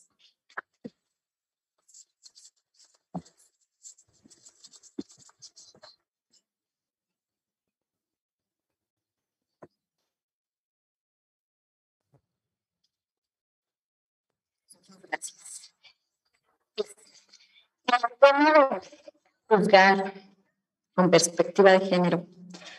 Y, en el, bajo la, la pregunta que, que hicieron, cuando hablamos de juzgar y bajo los lineamientos que hoy la propia Corte ha determinado, al hablar de igualdad, es hablar de, en general, no es hablar de hombre o de mujer, es hablar de juzgar, pero también los propios protocolos nos establecen justificar el uso de la norma que sea la más protectora de la persona que se encuentre en una situación asimétrica de poder o de desigualdad estructural. Eso implica los tratados internacionales se deben atraer a cuenta a la resolución, acaso con base a ellos. ¿Qué es esto? Que nosotros los juzgadores tenemos una labor tan importante Simplemente somos los peritos de peritos. Somos los que tenemos en ese momento todos los elementos, yo siempre se los he los todos los elementos para poder determinar una resolución, cambiar la vida de una persona, porque cambiamos la vida de una persona, la situación de una o de varias personas. Por eso es tan trascendental lo que hacemos los juzgadores. Juzgar es juzgar, debemos juzgar con igualdad independientemente. Por eso cuando yo les hablaba del momento de motivar, para mí es el momento más importante. Y es donde debemos imprimir ese sello auténtico de cada juzgador. Y es donde debemos jalar todos esos elementos que nos permitan hacer valer ese derecho de la persona, mujer, hombre, bajo las circunstancias de modo, de tiempo y de lugar. ¿Qué sucedió bajo esa condición para que llegara a ese momento? ¿Qué podemos hacer valer en su beneficio para mejorarle la condición hacia un resultado que realmente sea justo porque además la obligación de un impartidor de justicia es impartir justicia. A eso estamos y para eso protestamos, para impartir justicia. Y créanme que yo todos los días, de verdad, me persigo y rezo para impartir justicia, porque yo sé que yo puedo cambiar la vida de una persona. Y bueno, yo soy creyente y yo sí pido que mis decisiones sean justas para que esa impartición de justicia sea en base a lo que deba ser. Entonces, en, esos principios, ¿qué podemos hacer? Simplemente eso, a tomar la ley bajo los principios, tomar todos los elementos que la misma legislación, no solo nacional, sino internacional, nos presenta para hacerlos valer en beneficio de, ¿sí? Y bajo las condiciones que conocemos en el expediente y bajo todos los elementos que ya conocemos, bajo el carácter de lo que les digo que nos convertimos en peritos de peritos. Somos los que tenemos los elementos completos del expediente. Somos los que conocemos la, verdadera, la verdad legal del asunto. Nosotros los tenemos. Tenemos auxiliares de justicia, sí, claro, porque no somos todólogos. Pero anexo a ellos, nosotros tenemos todo lo demás. Por eso al momento de dictar una resolución, decimos, motivando y eh, justificando. Hoy cambian un poco las cosas. Yo, yo soy un poco crítica de ello, porque para mí una sentencia que son un poco como acordeones de tres hojitas, donde sí porque sí, dejan en estado de vulnerabilidad al ciudadano. Tú le tienes que decir al ciudadano por qué sucedió y además en palabras claras, en, un lenguaje sencillo, en un lenguaje incluyente, inclusivo donde sepan y entiendan por qué están, están teniendo esa consecuencia. No sé si sepan, eh, fue un tema que por ahí roló en redes hace tiempo de una resolución que un juez de distrito dictó hacia un niño en un tema de un, de un, acceso a un derecho a salud por un tema de, de le negaban su, su derecho a, a, sus quimioterapias. Y fue una sentencia muy bonita que se dio dictada por un juez de distrito, donde el juez, muy este, eh, eh, empático, le decía al niño, o sea, yo te entiendo lo que estás viviendo, entiendo el dolor de tus papás y estoy haciendo valer un derecho además de convencionalidad, lo decía en palabras muy bonitas, para que tú, niño, vivas y tus papás tengan una tranquilidad en un derecho a la salud que tú tienes, que además es un derecho humano. Y le concedieron el amparo. Eso lo deberíamos de tener todos. Y en actos de toda naturaleza y también en actos que tienen que ver con actos de corrupción. Simplemente es ser empáticos y hacer valer el derecho de una forma mucho más humana en el tema de eh, cómo se da el tema de la capacitación, bueno, pues como les digo, soy una eterna convencida y enamorada del compliance. La capacitación, si nosotros logramos la cultura del cumplimiento, si nosotros logramos la gestión de riesgos, si nosotros logramos establecer protocolos de actuación, protocolos manuales de operación, establecer en dónde, el cómo, el cuándo, vamos a identificar en dónde está el problema. Vamos a saber cuál es la secuencia de, de, todo el proceso. Vamos a identificar en dónde está el... Cuando, cuando identificamos el problema, sabemos en dónde está pasando. Y no es una área, es un espacio. Y lo podemos atacar, podemos determinar. Pero si ustedes se dan a la tarea, yo lo he hecho en muchas de las, de las oportunidades que he tenido en las capacitaciones, de preguntarle a las personas, ¿sabes lo que haces? El 80% de las personas de sus áreas no saben lo que hacen, porque lo hacen mecánicamente. ¿Por qué? Porque desgraciadamente entramos a un proceso mecánico de, del estrés laboral, de entro a trabajar y entonces ni siquiera hay manuales, ni siquiera sé lo que hago porque quien me entregó el trabajo me dijo que era recibir y sellar y poner, pero no hay un manual que te diga, porque no hay quien te califique, porque no hay quien te revise. Yo siempre les he dicho, ¿quién se da la tarea de revisar lo que hicimos al día? Si tú revisas todo lo que haces al día, tú vas a encontrar el error al día y lo puedes subsanar. Si no lo haces a la semana, se convierte en un problema y al mes ya no hay solución. Se convierte en un problema que se puede convertir en un acto de corrupción, que además va a llevar no a una persona, a una área, y normalmente es a la cabeza de esa área, porque la ley así está establecida. ¿Qué hace el compliance? Hace precisamente generar protocolos, hace una cultura de control de riesgos, apostémosle al compliance, apostémosle al control de riesgos. ¿Qué va a hacer? ¿Qué va a permitirnos? Que quede claro qué le toca a cada quien y en consecuencia quién tiene la responsabilidad de lo que hace en ese cada quien. Muchas gracias.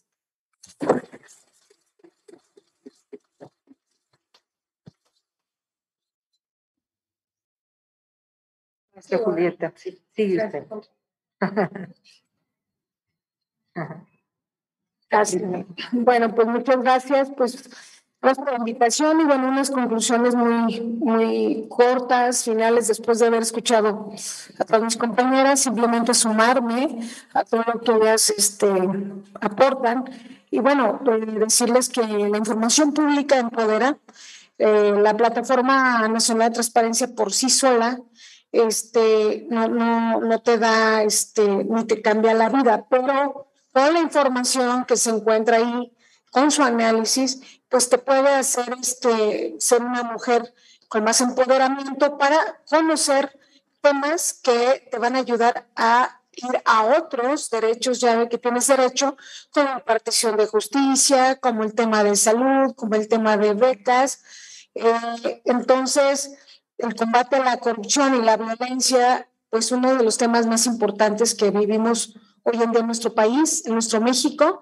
Y bueno, simplemente yo reitero y concluyo diciéndoles nuevamente la palabra sororidad, es entender que pues nosotros no somos competencia, que entre nosotras somos compañeras y que juntas podemos llevar más allá este tema de conmemorar este día 8 de marzo con acciones y realidades, pero que este camino, ya decía Fanny, o sea, hay que seguir con talleres, hay que seguir con capacitaciones, tampoco se trata de que seamos más que el hombre, simple y sencillamente igualdad de oportunidades, porque también el empoderamiento viene a causar conflicto con nuestros compañeros, porque ya de repente una ley que si me volteas a ver, este, te denuncio porque me estabas echando un piropo. Entonces, también eso hay que equilibrarlo porque tampoco es competencia. Yo creo que también hay hombres que han participado de la mano en estas tareas, también hay que reconocerlos y ellos este, también se merecen este reconocimiento. Entonces, simple y sencillamente, muchas gracias por la invitación. Gracias, José, compañera, y me da mucho gusto estar con todos ustedes aquí en la mesa. Gracias a todos. Gracias.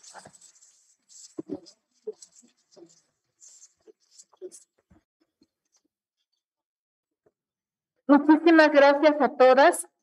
Eh, voy a dar ahora para un mensaje de, pues, de cierre a, esta estupenda mesa que tuvimos a Laura Angélica Pérez Cisnero, subsecretaria de Igualdad de Género de la Secretaría de Igualdad Sustantiva entre Mujeres y Hombres.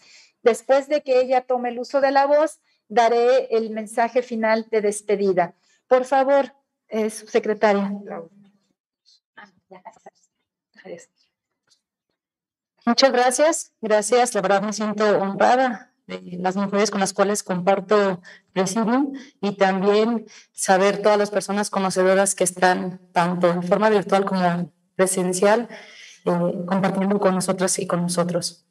Agradecidas por la invitación al Foro Perspectiva de Género en los procedimientos anticorrupción, el cual nos permitió hacer extensivos los principios y valores que deben observar las y los servidores públicos en el desempeño de su cargo. En virtud de ello, que las instituciones públicas busquemos dar seguimiento que permita robustecer los temas relacionados con la agenda anticorrupción con la finalidad de contribuir en el desarrollo de una cultura de integridad, de ética y de responsabilidad pública. Sin duda, fue un honor presencial intercambio de experiencias por parte de las titulares de instituciones que intervienen en el control de la corrupción y la inclusión de las mujeres respecto a los procedimientos que llevan a cabo en sus entes públicos bajo la perspectiva de género. Lo anterior, en razón que en México la inclusión de mujeres en los espacios de, de toma de decisión ha sido una lucha ardua y sinuosa. Es por eso que mujeres de poder estén en el poder permite que desde nuestra trinchera sigamos realizando acciones y estrategias que promuevan la institucionalización de actividades transversales que permitan incluir la perspectiva de género en todo nuestro actual. Sabemos que no es una tarea sencilla, razón por la cual reconocemos que las políticas implementadas en Jalisco son las únicas que tienen la perspectiva de género como uno de sus ejes Esto significa que articula acciones que deben emprenderse en entidad para el fortalecimiento de la gobernanza y la remisión de cuentas con una perspectiva de género, lo cual puede disminuir los impactos de la corrupción en el sector de la población. Compartiendo que desde la Secretaría de Igualdad Sustantiva entre Mujeres y Hombres del Estado de Jalisco, seguiremos dando nuestro apoyo a, a todas las organizaciones y dependencias que trabajan en la anticorrupción y aquellas abocadas a la defensa de los derechos de las mujeres para nutrirnos mutuamente y así dar pasos gigantescos para contribuir a la causa y cerrar el paso de las desigualdades y la violencia de género. Por lo cual, y en razón que el presente evento se realiza en conmemoración del 8 de marzo, Día Internacional de las Mujeres, considero oportuno enfatizar que el 8 de marzo no se felicita y no se celebra, se conmemora reconoce y visibiliza a las mujeres que lucharon y luchan por la igualdad, el pleno ejercicio de sus derechos, el acceso a la justicia y a una vida libre de violencia. Este día nos permite reflexionar y reconocer cada una de nuestras luchas y los posicionamientos que han realizado las mujeres que nos antecedieron para que ahora estemos en los lugares que ocupamos en la estructura social. Es por ello que el gobierno del estado de Jalisco, a través de la Secretaría de Igualdad Sustantiva entre Mujeres y Hombres, conmemora el 8 de marzo, Día Internacional de las Mujeres, bajo el título El Cuidado, Derecho Universal y Tarea Colectiva, subrayando la importancia de reconocer, visibilizar y colectivizar el cuidado, asumirlo entre todas y todos, corresponsabilizarnos, dividirnos equitativamente el trabajo en el hogar y la procuración del bienestar común buscando alternativas de colaboración y, redistribución de verdad que de verdad promuevan cambios sociales y culturales tendientes a la igualdad sustantiva entre mujeres y hombres. Muchísimas gracias.